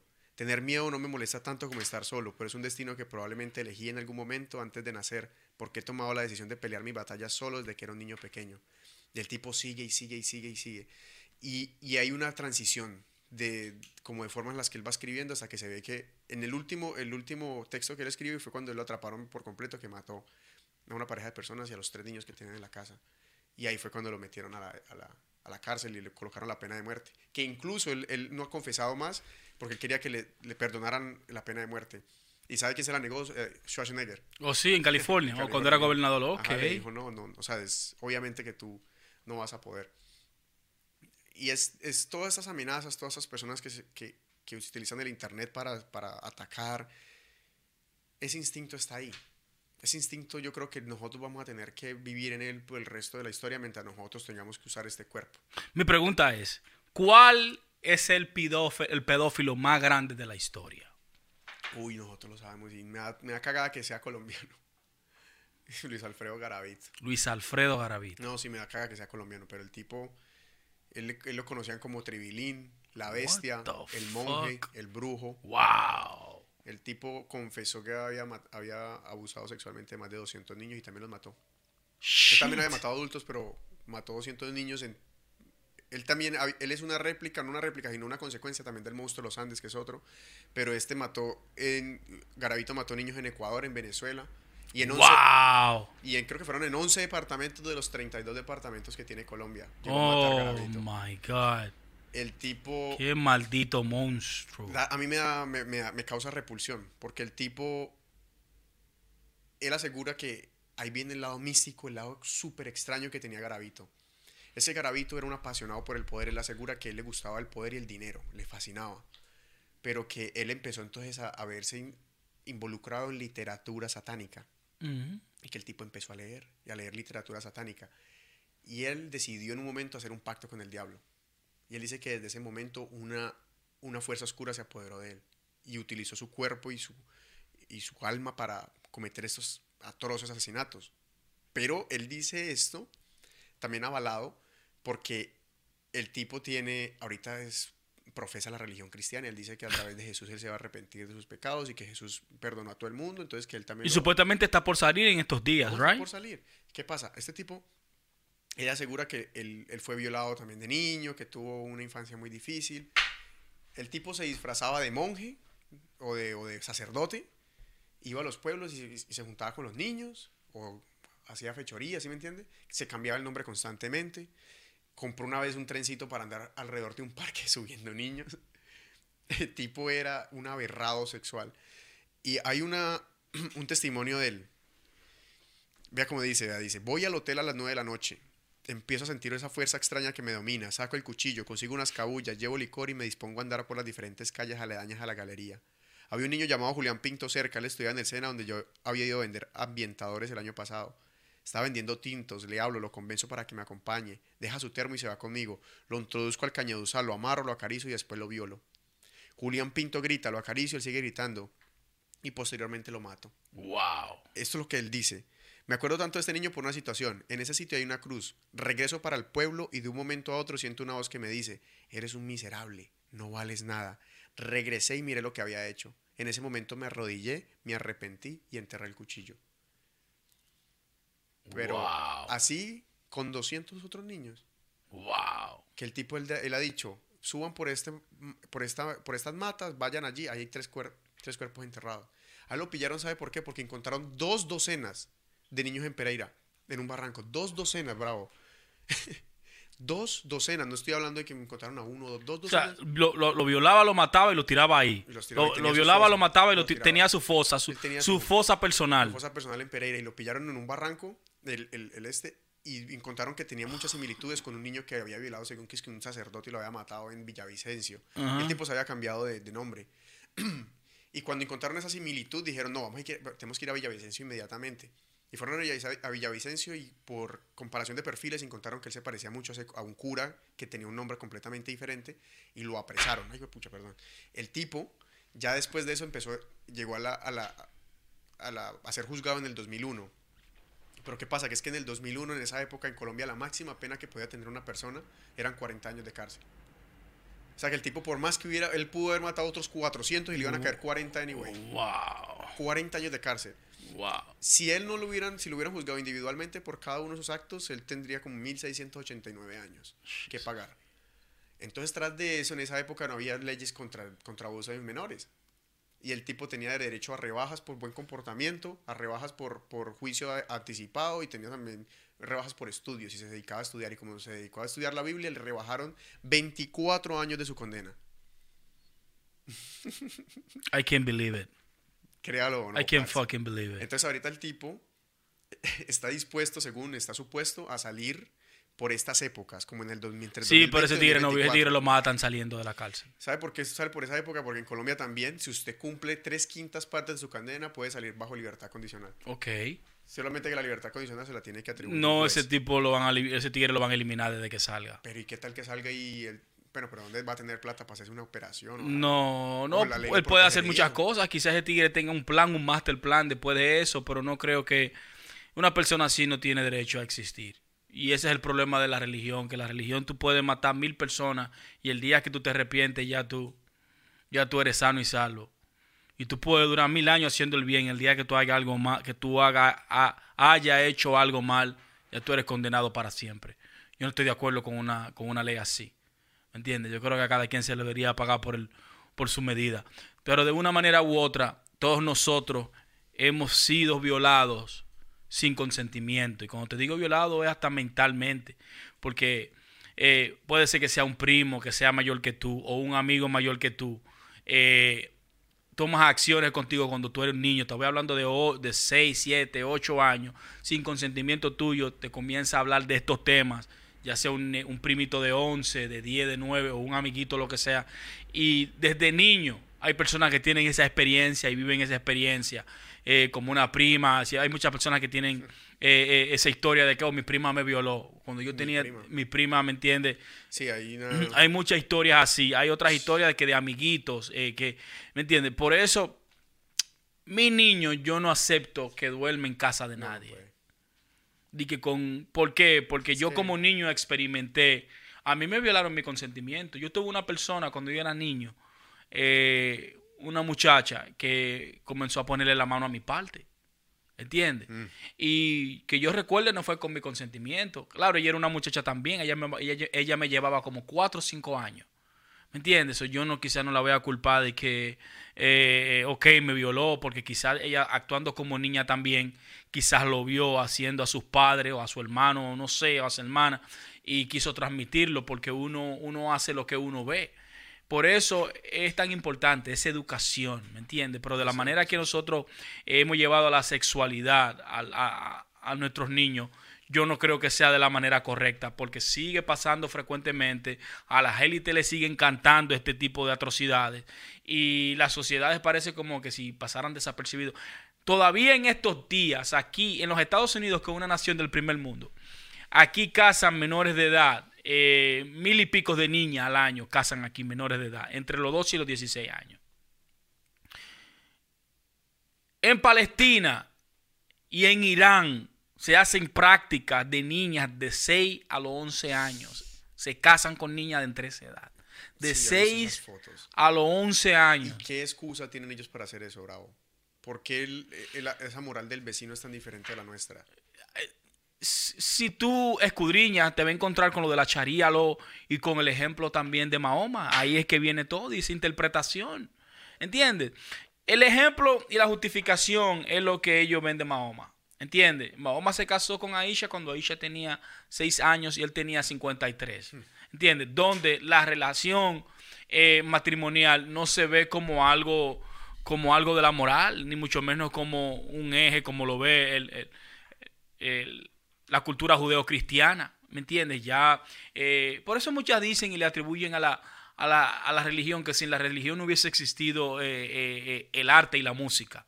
¿Por qué dicen eso? Dicen eso porque por toda la cultura y por toda la música que se introdujo a través del cristianismo en nuestras civilizaciones. Porque hay que verlo así, esta civilización fue fomentada, claro, con la democracia, democracia, pero a través del cristianismo fue que eso, eso, eso, de eso se llama esta civilización, ¿me entiendes? El nuevo mundo fue civilizado por el cristianismo y con su moral.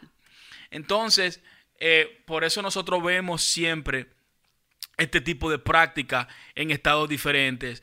Con eso de, dentro del Islam, que se casan esas niñas de 6 a 11 años, que todavía ni siquiera están en la pubertad. Porque la niña lo comienza a desarrollar más temprano. Pero, las imágenes que hay de esos actos son, entiende y, es muy es depravante eh, ahora he, he, sabido de historia que la niña ha muerto una niña de nueve años creo que fue en Etiopía o en Yemen tuvo relaciones sexuales con, con el marido y la niña él la mató a la niña la desangró entonces juzgue usted por usted mismo si estas prácticas eh, antiguas eh, eh, eh, quizá delante de los ojos de nosotros es algo aberrado y de los grupos que están siempre luchando por estos derechos, pero para ellos, si tú toques ese tema, para ellos es que tú quieres limitar el crecimiento, porque también lo involucran con el nacimiento por rey.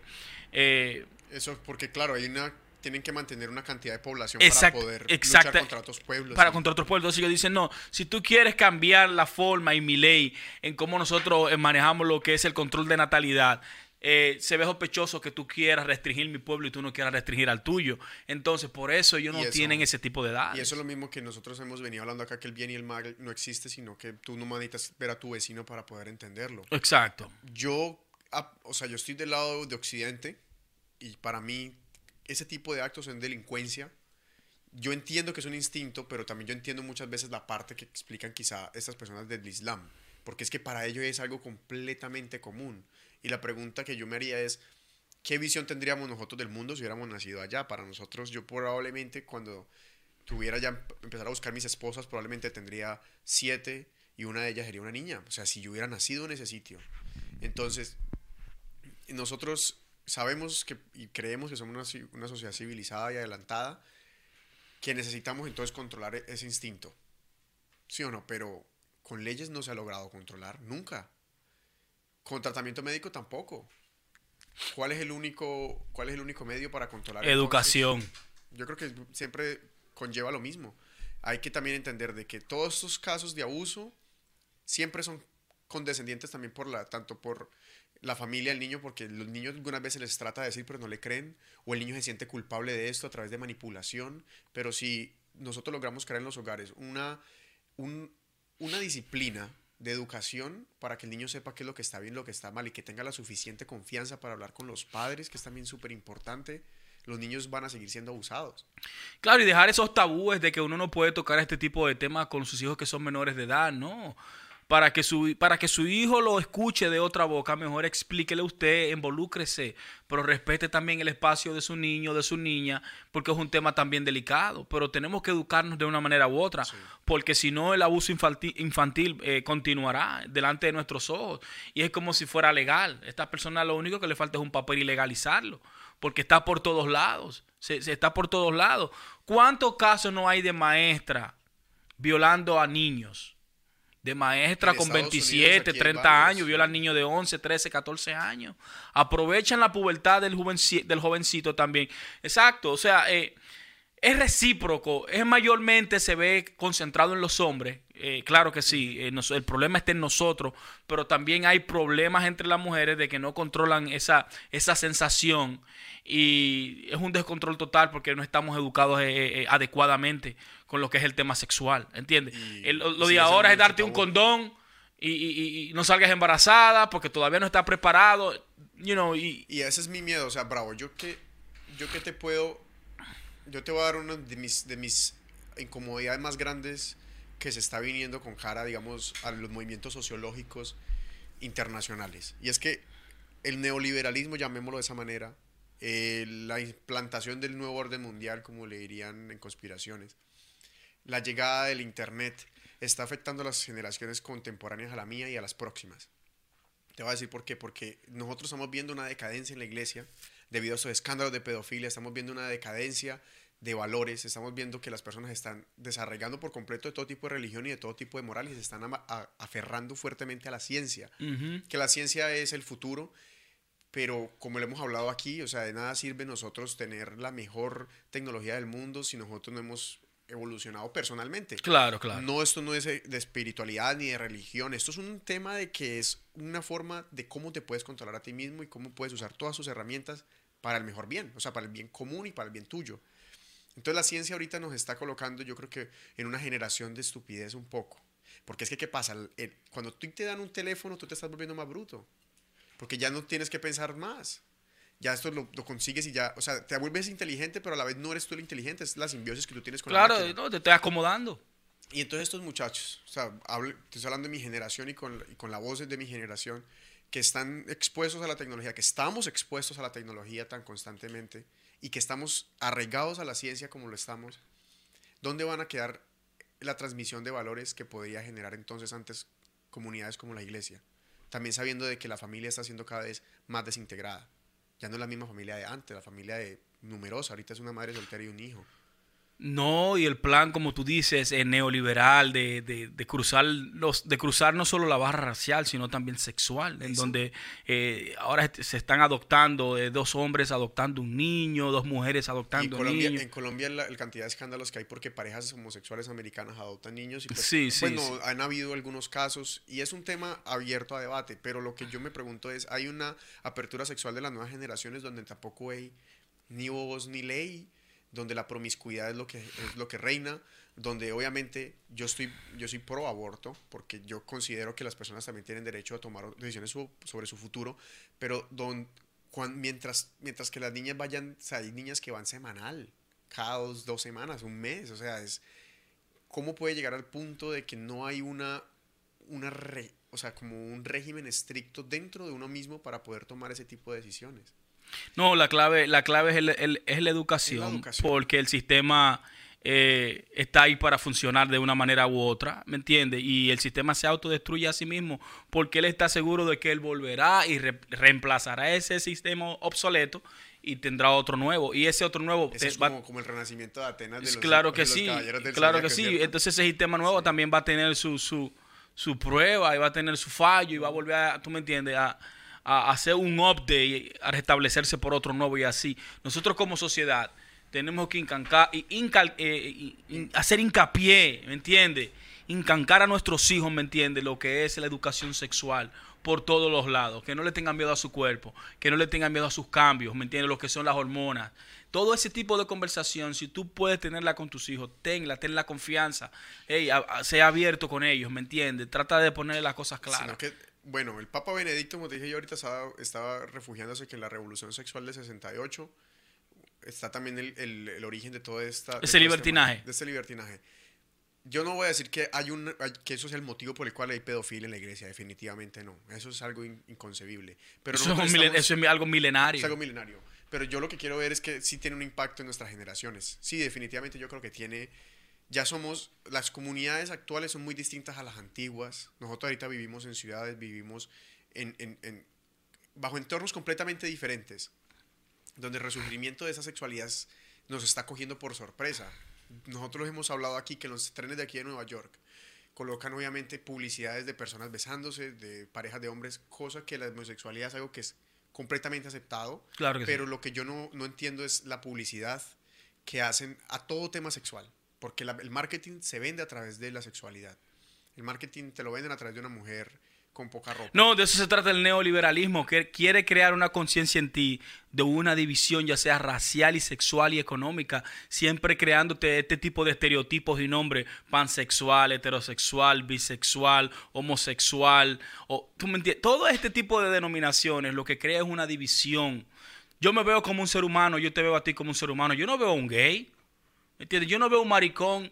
De la única manera que ya comienzo a pensar que tú eres maricón es cuando tú comienzas a, a, presentármelo, ¿me entiendes? A, cuando tú comienzas a hacer tus ademanes, ¿me entiendes? No, pero yo te trato a ti de la misma manera. El problema también está en la línea de respeto.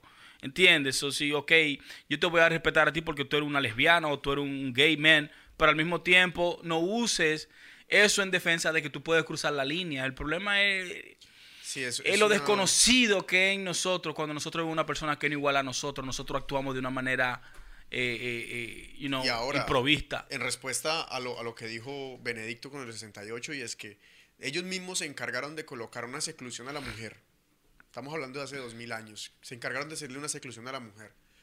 De atacar todo lo desconocido porque mataban musulmanes, mataban judíos como se les daba, se les partía en gana.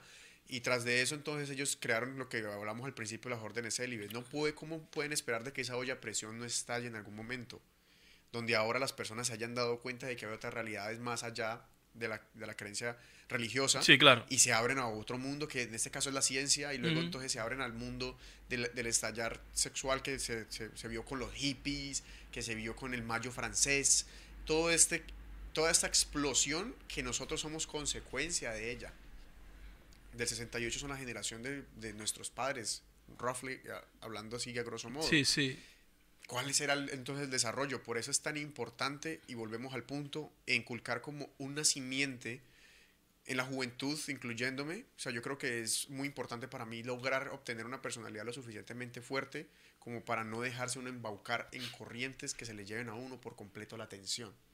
¿A qué me refiero con esto? La sexualidad solamente hace parte de una faceta de mi vida pero dentro de la faceta de mi vida hay una faceta también que viene con los deseos intelectuales, también viene una faceta que viene con los deseos sentimentales y viene una faceta que viene con el proceso creativo. O sea, es, es una cantidad de facetas que nosotros tenemos. ¿Por qué hacerle culto o basar nuestra vida solamente en ello? Aceptarla cuando haya, cuando se tenga que venir, pero también hay que saber que el enfoque tiene que estar en, en diversos caminos. Y esa es la simiente que quizás nos están tratando de el proceso de la sexualización de absolutamente todo lo que hay alrededor de nosotros, es ese proceso el que está haciendo que nosotros nos innubilemos por esa idea. Y quizá los, los jóvenes y las generaciones venideras vayan a verse. Y el problema los pedófilos, obviamente, porque ellos se dejan obnubilar por esta idea y la aceptan como su motivo de vida, sabiendo que la sexualidad puede ser fácilmente algo más. No, y si, claro, ¿no? Y si, y, si, y si hacen un buen mercadeo de la idea también, porque esa idea de ser eh, eh, heterosexual es propagada Tú lo ves hasta en los muñequitos, que en muñequito de niño tú ves la sexualidad, en donde ahora están involucrando una persona de, oh, esta persona es, homosexual dentro de... Están utilizando todas las plataformas para decir, mire, está bien que una persona le guste a otra persona de su propio sexo. Inclusive hay personas que, porque está trending, ay, yo me siento que soy atraída por mi propio sexo a mí, porque tú estás viendo quizás a Taylor Swift o estás viendo a Miley Cyrus o está de moda yo tener una novia. O, I mean, ese tipo de trending, ese tipo de pensamiento o de libertad de tú escoger supuestamente, no, tu sexo es tu sexo, tu sexo es tus órganos. Tus órganos van a determinar qué tipo de persona eres tú. Yo eh, en ese sentido no tengo tabúes, ¿me entiendes? Porque he visto personas eh, pequeñas nacidas, acabadas de nacer, y él he visto el desarrollo. Y ya cuando entran a, la edad de un año, dos años, que tienen ese tipo, son amanedados, son, son personas que se ven femeninos en cuerpos atrapados masculinos. ¿Cómo tú niegas eso? Sí, es que no, es, ¿Me completamente natural y siempre ha existido. Exacto, exacto. O sea, de verdad, si ya, si ya, perdón, esos son herencias eh, que los padres eh, le transmites a sus hijos, ¿me entiendes? Por todo el tipo de aberraciones que han hecho en el pasado, yo puedo comprender, yo puedo comprender también ese resultado. ¿Entiendes? De que tú después de haber, después de tú haber hecho todo esto y haber escondido todo este tipo de sentimientos y emociones dentro de ti, tú la hayas ocultado y cuando tú tienes tu primera procreación, esa, esa creación, lo que es el reflejo de todas esas cosas que tú escondiste. Y ahí sale, oh, me sale, oh, tengo un hijo maricón, o me sale una hija lesbiana, ¿me entiendes? Porque y que para ellos es es como se dice, un, un inconveniente. Mira. Porque mira, tú viste el video de, un chico que, en Brasil que está, que está bailando. O oh, el del gordito, el, del gordito, oh shit, yeah. que está bailando en una fiesta que el papá le la pila de palo. Dios mío, pero el tipo, el único pecado que cometió fue bailar con, con otro muchacho y ponerle las manos en las nalgas. O, o sea, ok, pero. El tipo le dio un saco de palo. Dios mío, le dio durísimo. Durísimo, le dio durísimo. Pero entonces yo pregunto, o sea, que ese es el delito que cometió el, pobre muchacho. ¿Qué delito cometió si, si eso hace, hizo parte de su naturaleza, lo que tú vienes diciendo? Yo quiero es también ver ese fenómeno que está en los Estados Unidos precisamente con el tema de la sexualidad y es los incels, los involuntary celibates, los célibes involuntarios que están, bueno, no son todas las masacres que hacen en las escuelas, pero ellos son un gran porcentaje de eso. Sí. Este chico Cruz, eh, ellos tienen también un, un ídolo que también hizo la- fue uno de los precursores de las masacres, donde el pelado sale diciendo que, que los Kens, los Kens eran los muchachos que se dedicaban a conseguir las Barbies, que eran las, las muchachas Claro, sí, sí, yo entiendo. Y que no les dejaban a ellos nada, según en, en el cuento. Sí, sí. Porque no eran, no eran lo suficientemente cool. Atractivo y físico, claro, o deportista. o Y que entonces ellos decían que ellos sí querían tener sexo, pero que no habían podido y cumplían Ya. 26, 27 años y nada. Eran vírgenes. Eran vírgenes, entonces se salían a hacer estas masacres. Eso es consecuencia de una u otra forma también de la cultura, como te digo, la sexualización incluso de las redes sociales. Porque las redes sociales, como Instagram, que deprime a las personas patológicamente. Porque eso es patológico. Todo el mundo es feliz en Instagram, hermano. Todo el mundo. Entonces cuando la gente se encuentra que no, yo no soy feliz, baila. Entonces, si los pelados no son lo suficientemente cool en un mundo tan globalizado, donde todo es a través de las redes sociales, qué tan Ujú. cool eres, qué tan cool te ves, obviamente los peladitos que se vean mejor en las redes sociales y que tengan la mayor cantidad de seguidores las van a llevar a todas en la escuela. Sí, sí. Ese es el nuevo, el nuevo No, cambio, trending, el ya. nuevo trending. Ya. Pero todo recae en lo mismo. O sea, todos este tipo de aberraciones, consecuencia del sexo, de un instinto, salen de nosotros porque no hemos conocido a la bestia. Un instinto irracional, diría yo. Mr. Hyde, los que Ya. escucharon el programa pasado Claro que sí, claro que sí. Ese Mr. Hyde que se apodera de nosotros, ese Mr. Hyde hay que saberlo conocer para saberlo controlar. Y es que Aunque tú no es- seas como eso, tú tienes que ser amigo. Tú tienes que buscar eh, eh, un, un punto medio en con- en- de conversación en la que tú puedas tratar este tipo de, de incertidumbre y misterio dentro de ti, algo desconocido. Déjame yo conocer esta bestia. Déjala salir. Déjala salir un momento.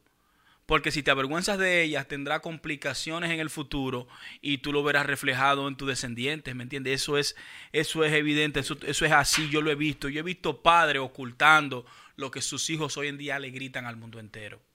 Y será parte de, una- de un avance genético. Eh, sea- claro que sí, parcero.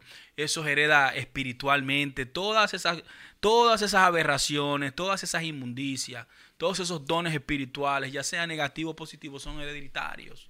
Y por eso es que el ser humano, su búsqueda eh, eh, de lo espiritual, de lo físico, tiene que tener ese balance. Tiene que tener, tiene que tener se- ese balance. Y mira, es- es- ahí entra en conjunción la importancia del arte. Y veníamos hablando desde hace mucho tiempo de que la ciencia, la religión y el arte antes eran parte de, un- de una sola De un mismo, claro. vértebra, y que los chamanes y los taitas enseñaban los tres por, por, por igual. Sí. Ciencias, Eran intrínsecos, claro que sí. todo era lo mismo. El arte también tiene un, un dote curador. Y el arte hay que como que volver a, a inculcarlo y, y nosotros como, como jóvenes volver a, a unirnos a él. ¿A qué me refiero a arte? El cine, la música, eh, la escritura, los libros. Porque a través de ellos viene el fenómeno de la catarsis, donde todos estos estas bestias, ese Mr. Hyde que habita dentro de cada uno de nosotros, puede purgarse a través de las historias contadas en otros. Porque como Mario Mendoza, un libro, un, escritor colombiano que me gusta mucho, él Ujú. asegura que una persona que lee ya deja de ser uno, o sea, el tipo ya es tiene un efecto que se llama la multiplicidad. Porque cuando tú lees un libro, tú te también tú te transportas, Tú te vuelves en el tú personaje. te vuelves Quijote de la Mancha cuando Ujú. estás leyendo el Quijote, o tú te vuelves, o tú te vuelves eh, Homero, ¿sí me entiende? Eh, Ulises, perdón. Tú puedes convertirte en cualquier personaje que tú leas. Y ese proceso catártico es el que produce que las películas también cuando uno las ve uno purga esos demonios, esa forma, porque ya uno le está dando cabida al menos en la imaginación y la representación visual. Y eso es catarsis, el poder de curarse a través del arte. Sí, pero tampoco se puede negar que el sexo, a través del sexo, tú consigues energías cósmicas y espirituales que son importantes. Por ejemplo, la mujer, por eso es que las mujeres eh, son tan apasionadas con el sexo. Por eso es que las mujeres... eh, el eh, hombre también. el hombre lo, yo pienso que no. Yo pienso que la mujer, es, que- eh, la mujer es más atraída al sexo que el mismo hombre. El hombre quiere con- aparentar. con- claro que ¿Y sí. por qué tú lo dices? Te lo digo porque por la experiencia que he tenido, ¿me entiendes? Por la experiencia que he tenido a través de la historia. eh, esto de, de la historia que yo te hablaba de- del principio de, eh, de Dionisio y de cómo las ninfas, donde viene la palabra ninfa, que de- vienen de ninfómanas, de mujeres que no se sacian sexualmente. Eh, a ellas le provee o sea, para una mujer ninfómana y también para la mujer en general, el, el sexo a ella le provee una piel más tenua, unos cabellos más sanos, unas uñas más sanas, una actitud más eh, eh, dócil. Claro que sí. O sea, que les cambia el... por todo, por completo, por completo. Y, de una, y el hombre también. El problema del hombre es cuando ya el hombre eh, lo hace de una manera deliberada, ¿entiendes? Que lo hace, no lo hace con, la pasión de sentir, de sentir esa piel, de sentir ese orgasmo, de tener el orgasmo junto con la misma mujer al mismo tiempo, ese tipo de... de, eh, cuando lo vuelve solamente carnal. Eh, exacto, cuando lo vuelve carnal el hombre se vuelve totalmente, you know, like, se vuelve un bandido, ¿entiendes? Se vuelve una persona seca porque no está recibiendo eh, eh, la química, la esencia de lo que es tener una relación con, cuando tú te juntas con la otra parte sexual, ¿me entiendes? Con tu, eh, opuesto. con tu opuesto y es algo místico y, muy cósmico entre, entre filosofías como la maya, en el mismo taoísmo, ¿me entiendes? Y, no, pues si los hindús tienen el Kama Sutra completo. Claro que sí, los mismos gnósticos, ¿me entiendes? Claro que sí. Y también nosotros tenemos que hacer énfasis en que el sexo quizá no es tampoco el acto en sí de tener la relación sexual o el coito como tal, sino como el proceso que conlleva de que eh, la pareja, una pareja de cualquier sexo, llegue hasta el punto de consumarlo hasta, hasta su máxima expresión. Claro. Ese es, el peligro de la promiscuidad. Claro. Que la promiscuidad adelanta el proceso. Hace que tú pierdas todo eso. Y pierdes entonces lo que quedas incompleto, queda la o sea, completamente ese espacio vacío Se queda desconocido, que debía haberse llevado para poder llevarlo a la, a la máxima. A la máxima expresión, claro que sí. Y es como cualquier otro de los impulsos humanos que, que es tan peligroso que se puede volver adictivo. Ya. Se puede volver adictivo. Y, es, y, yo no sé si uno finalmente con la edad lo termina purgando. Yo no sé si la, las testosteronas vayan a bajar de aquí a uno, o sea, que los, o las generaciones van a empezar a nacer con menos testosterona, o cuando uno crece después de los 50 se le quita, pero yo creo que yo he visto viejitos que no, todavía no tienen disfunción eréctil y todavía ven las niñas en las calles y les, mm, hacen así, los, las, llaman con piropos.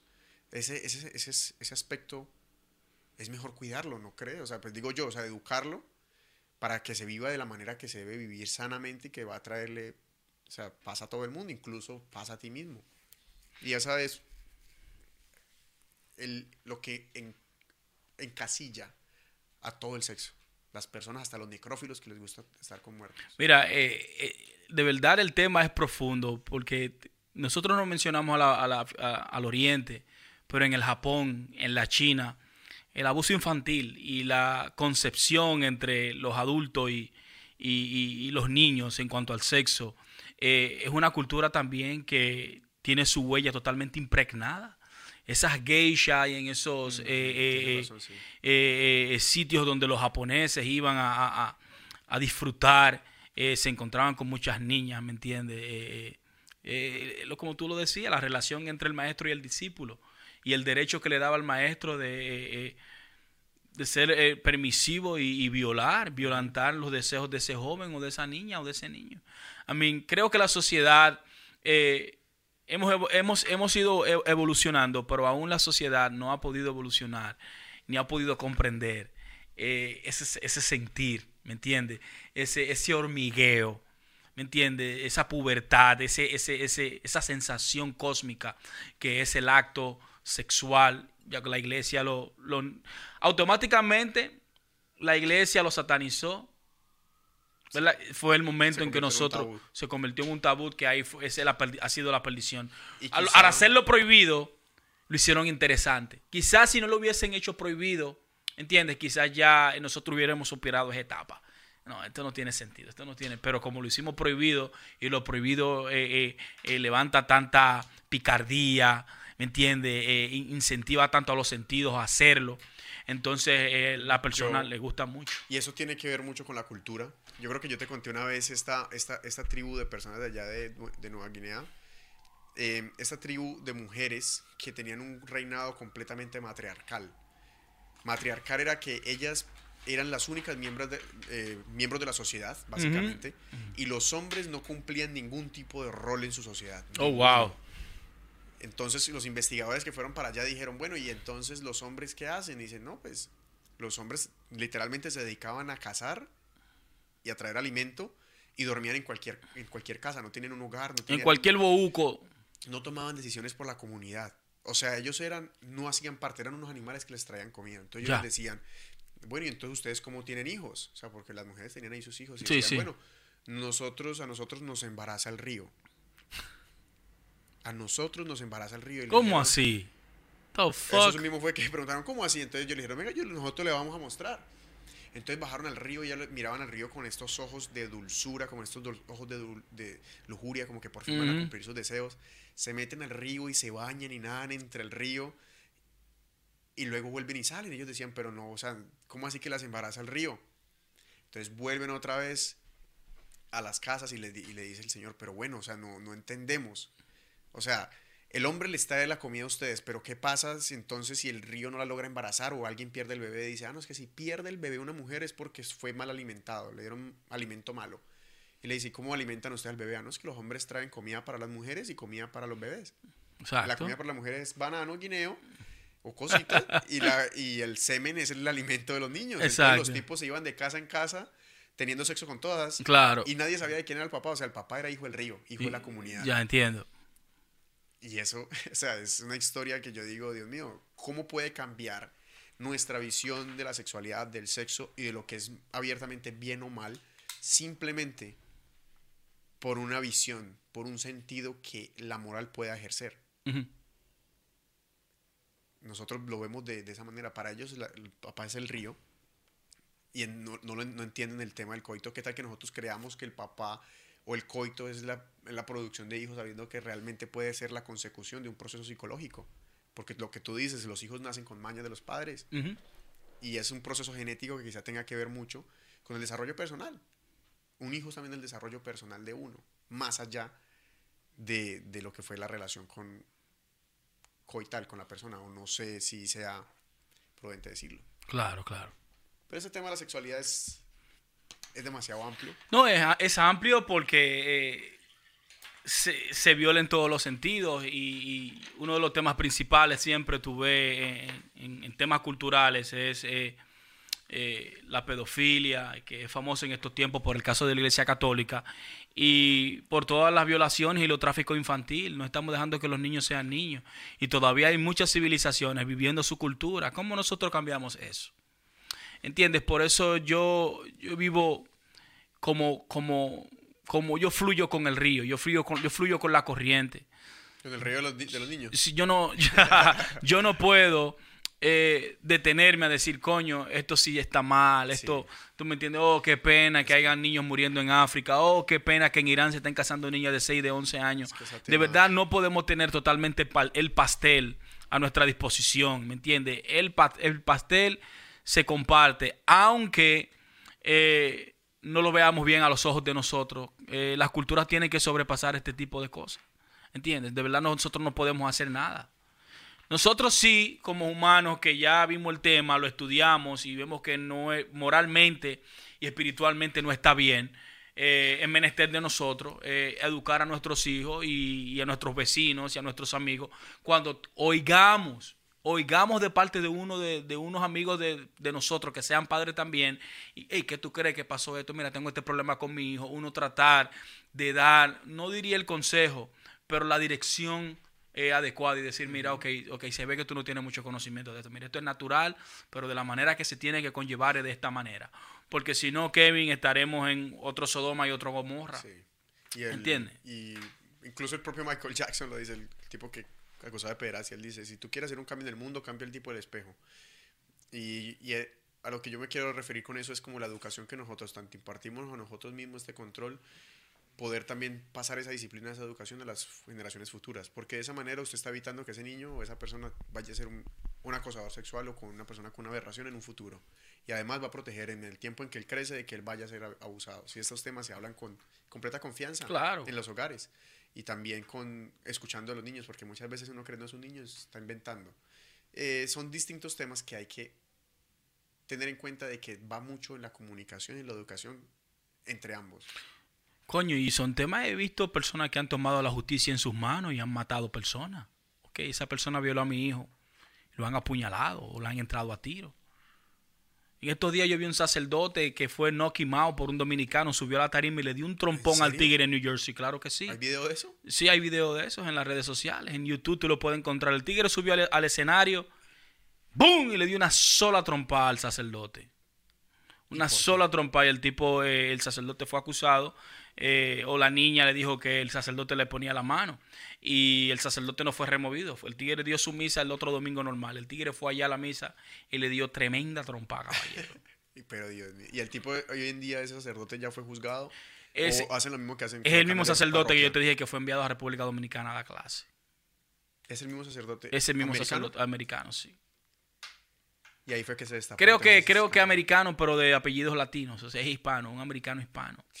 Claro, a y esos casos los vemos a cada rato. Esos casos los vemos a cada rato. Y creo que por la falta, es más por falta de, de, confianza en el hogar. Porque todavía las generaciones de nosotros, la, la, anterior de nosotros, la baby boomer, eh, tenía mucho tabú en cuanto a ese tipo de relación. Eso es en civilizaciones avanzadas como Brasil. En Brasil siempre he visto una depravación. Brasil siempre se ha vivido eh, este tipo de, de, tener relaciones. Bueno, también eh, cuando tú lo miras bien, en nuestras culturas está arraigada también el abuso de los menores. Porque yo recuerdo en mi pasado ver muchas niñas saliendo embarazadas de 12 y 13 años. Siempre, y que siempre se la llevaban con así a, temprana edad. A temprana edad. Y los mismos, en Brasil eso es normal. en Brasil eso pasa frecuentemente. ¿Me entiendes? Y eh, en otras civilizaciones viene sucediendo. El problema es que todavía nosotros no entendemos la sexualidad. En mi yo también me acuerdo que muchas, muchas veces salían niñas embarazadas. Sí, de verdad nosotros no entendemos. Y era, el bandido de la, de la, de verdad no, Sí, nosotros no, de verdad no entendemos. Eh, y ya con este tipo de... Nosotros jugamos todo, ¿me entiendes? Lo ponemos en el peso, esto está mal, esto está grave, esto tenemos... Y eso es lo que no, eso es lo que nos influye a nosotros. Cuando nosotros nos prohíben de algo, no influye más a quebrantar esa ley. Sí, no, y y además que nosotros hemos, como, como humanos, siempre desarrollamos la ética y la ética y la moral. Y nosotros estamos regidos bajo, e, bajo esas circunstancias. y no se dijo que esto iba a ser fácil. esto nosotros venimos, esto, esto, hay que, esto hay que pulirlo poco a poco, esto hay que darle forma hasta que, hasta que sea perfecto, Kevin. Porque todavía nosotros como humanidad, como civilización, nos falta mucho por trabajar. Nos falta mucho por corregir. Porque todavía, perdón, estas prácticas son cometidas de abuso infantil, en muchas naciones. ¿Cómo nosotros podemos controlar eso? ¿Cómo las sociedades eh, de Occidente pueden controlar lo que sucede en Norcorea, en Irán, en, en, en, Kazajistán, ¿me entienden? En esos sitios. Se, han dedicado a colocarle reglas a, las, a, todas las, a todas las manifestaciones, a todas las aberraciones del ser humano, le han colocado reglas. Y entonces han juzgado y han atacado a quien que las comite, pero no hacen el contrario. O sea, enseñar a la persona que no las haga para no tener que castigar. Lo que yo no estoy de acuerdo es que usted se la ponga fácil al depredador. Eh, yo, usted como persona tiene que tener un sentido común. Usted tiene que tener un sentido común. Y si su hijo o un allegado suyo le da señales de que ha sido eh, eh, violado sin, sin consentimiento, ponga atención y trate de manejar el caso a la altura porque entonces eh, nosotros, si no ponemos atención a este tipo de cosas, nosotros como humanidad no, no, sabríamos cómo corregirla. no sabríamos cómo corregirla. Eh, no podemos ponérsela. Tengan cuidado con sus hijos. Eh, siempre tengan conversaciones, háganle preguntas. pero claro, nada de violar. En estos días, este rapero T.I. Oye esto. Sí, que ahora él tiene un podcast. Vi en estos días que y invitó a fucking al loco de Alex John al programa. Por, ¿sí? lo invitó. Pero el tigre es tan grosero, él no sabe llevar el tren de la conversación. Porque él le hace una pregunta, entonces no deja que responda y encima de la pregunta el tipo salta con, con una de sus oreñadas, porque el tigre es del sur, tú sabes cómo hablan en el sur. Y el tigre en estos días, su niña de 16 años la llevó a un ginecólogo para saber si ella perdió la, la virginidad. Oye, qué maldito loco. Entonces si la perdió ya, tú la vas a desederar. ¿Cuál era el punto de tú publicarlo inclusive en Twitter, esa mierda? ¿Y para qué lo hizo? De verdad no sé. No sé todo, todo el mundo le cayó. This guy is stupid. I mean. O sea, This guy is stupid. Y usted lo ha pensado, o sea, o sea, yo nunca he tenido una hija, básicamente, pero ¿qué sentiría una persona que tenga una hija con respecto a, a, a ver que quizás sea abusada? o de que haya perdido la sexualidad. Yo creo que eso también es una educación que es muy difícil de adquirir, ¿no? Aprender a ver crecer los hijos. Claro que sí. Y a no ser celosos porque uno es celoso con ellos. Pero tú como padre eh, y supuestamente tú eres una influencia, tú deberías de educarte en el tema antes de tú comenzar a, tomar acción por tus propias manos, porque son temas delicados. Vivimos en, vivimos en, una, en un sistema y en una civilización tan influente con ese boom del Internet que ya nos perdimos el control de hace rato. Lo hacíamos nosotros en los 80 con el vaivén del 6. ¿Qué es eso? ¿El vaivén del 6? ¿Y qué es el vaivén del 6, güey? Ah, eso era una serie de sexo y ponían la parte borrosa. Nunca ah. ya eso era suficiente. ya con eso uno paría el molvo. No, pues sí, en, Colombia los canales se veían así como en rayitas. Sí. Y uno veía, mira, ay, mira bien la teta. Vi un tigre ahí con un vaivén. No voy, pero. por eso le dicen a, Johnson le dicen el astrónomo. Oh, Se sí. la pasa viendo Venus todo el día. Holy shit. no, caballo. Pero nosotros recaemos, todo recae a, primero que todo, comunicación, ¿cierto que sí? Claro. Con los hijos y tal, y la situación de la educación educarse, pero como por uno mismo, porque uno pretende de que la educación solamente se encuentra en los recintos universitarios o en la escuela. La educación viene como que más bien una toma de decisiones, usted educar ah, con su sentido, su propio cuerpo. Y es un tema que es muy complicado dar un, como un juicio en contra de él, porque yo primero no tengo la capacidad moral porque no tengo hijos, nunca he sido víctima de abuso, pero sé que debe ser una situación muy, muy difícil y que nosotros debemos afrontarla como sociedad en general. Claro. De la forma más sabia posible. Claro. De la forma más sabia posible. Y es previniendo de que en el futuro vayan a, salir más depredadores del estilo de Luis, Luis Alfredo Garavito, de este John, John Bender, como se llama el tipo. Eh, el famoso pastor Jim Jones de, la tragedia de Georgetown. El famoso. El Ross Perot de Texas. I mean, son tantas cosas. Hay religiones como la mormona que permite eh, tener relaciones cuatro y cinco esposas, la misma hermana, they don't give a fuck. Poligamia, monogamia, todo este tipo de cosas eh, eh, se practican en diferentes religiones. Um, y de estos retiros espirituales en los 60 con eso de los hippies y el, el, LED, esa, sí, habría muchas personas que abrían capítulos y había que tener sexo con el maestro Todas las iniciadas tenían que tener. Ay, Dios mío. No, también hubo un Para poder llegar a la cuarta conciencia, ¿no? Hubo un pastor en Colombia también que les decía que ellas la ruta de la salvación era probando de la leche El semen, no. Y ellas dijeron, ah, bueno, vamos a hacerlo. Pero ya no eran, no eran una niña. Sí, pero si tú eres una gente grande y te deja convencer de esa manera, bien. Es, claro que sí, you know, ya. Hay complicidad. Pero eh, haciendo en resumen, es un hecho que hay élites súper poderosas. Eh, que corren este tipo de anillos, eh, pedófilos y pedastras, y que a través de la historia estas orgías eh, y estas depravaciones, este sexo con animal, estas orgías entre, entre hombres, y, hombres y hombres, mujeres y mujeres, hombres con niños, niños, I mean, siempre han existido. Y personas muy poderosas utilizan este tipo de, ritual eh, como comunicación con lo divino. Oye, oye la relación que estas, eh, estas entidades secretas le llaman a este tipo de, prácticas, esta comunidad secreta. Este la comunicación con lo divino. La comunicación con lo divino, tener relación sexual con una persona menor. Amén, de verdad. Desde ahí empieza, empieza todo el mal. Y ya sabemos que eso hace parte de nosotros y que las entidades siempre lo van a, lo van a manipular las personas que tengan el poder, imagínense, si hay aberraciones en los hogares, imaginen la gente con poder y ahí es donde está Miguel. Solo sabremos cuando eh, la lista de Jeffrey Epstein salga al público y vamos a ver la magnitud de todas esas personas. ¿Cuánta gente se subió a Lolita Express? ¿Cuántas personas a, la, isla, del pedófilo, ¿me entiendes? ¿Cuántos eh, eh, políticos, y este, empresarios? Este tema es un tema muy controversial, muy abierto a debate y las personas que estén escuchando el programa en esta, en esta noche, en esta tarde, que comenten, que opinen ahí, que, ¿qué puede ser eso? O sea, la pedofilia, ¿cuál es su opinión al respecto?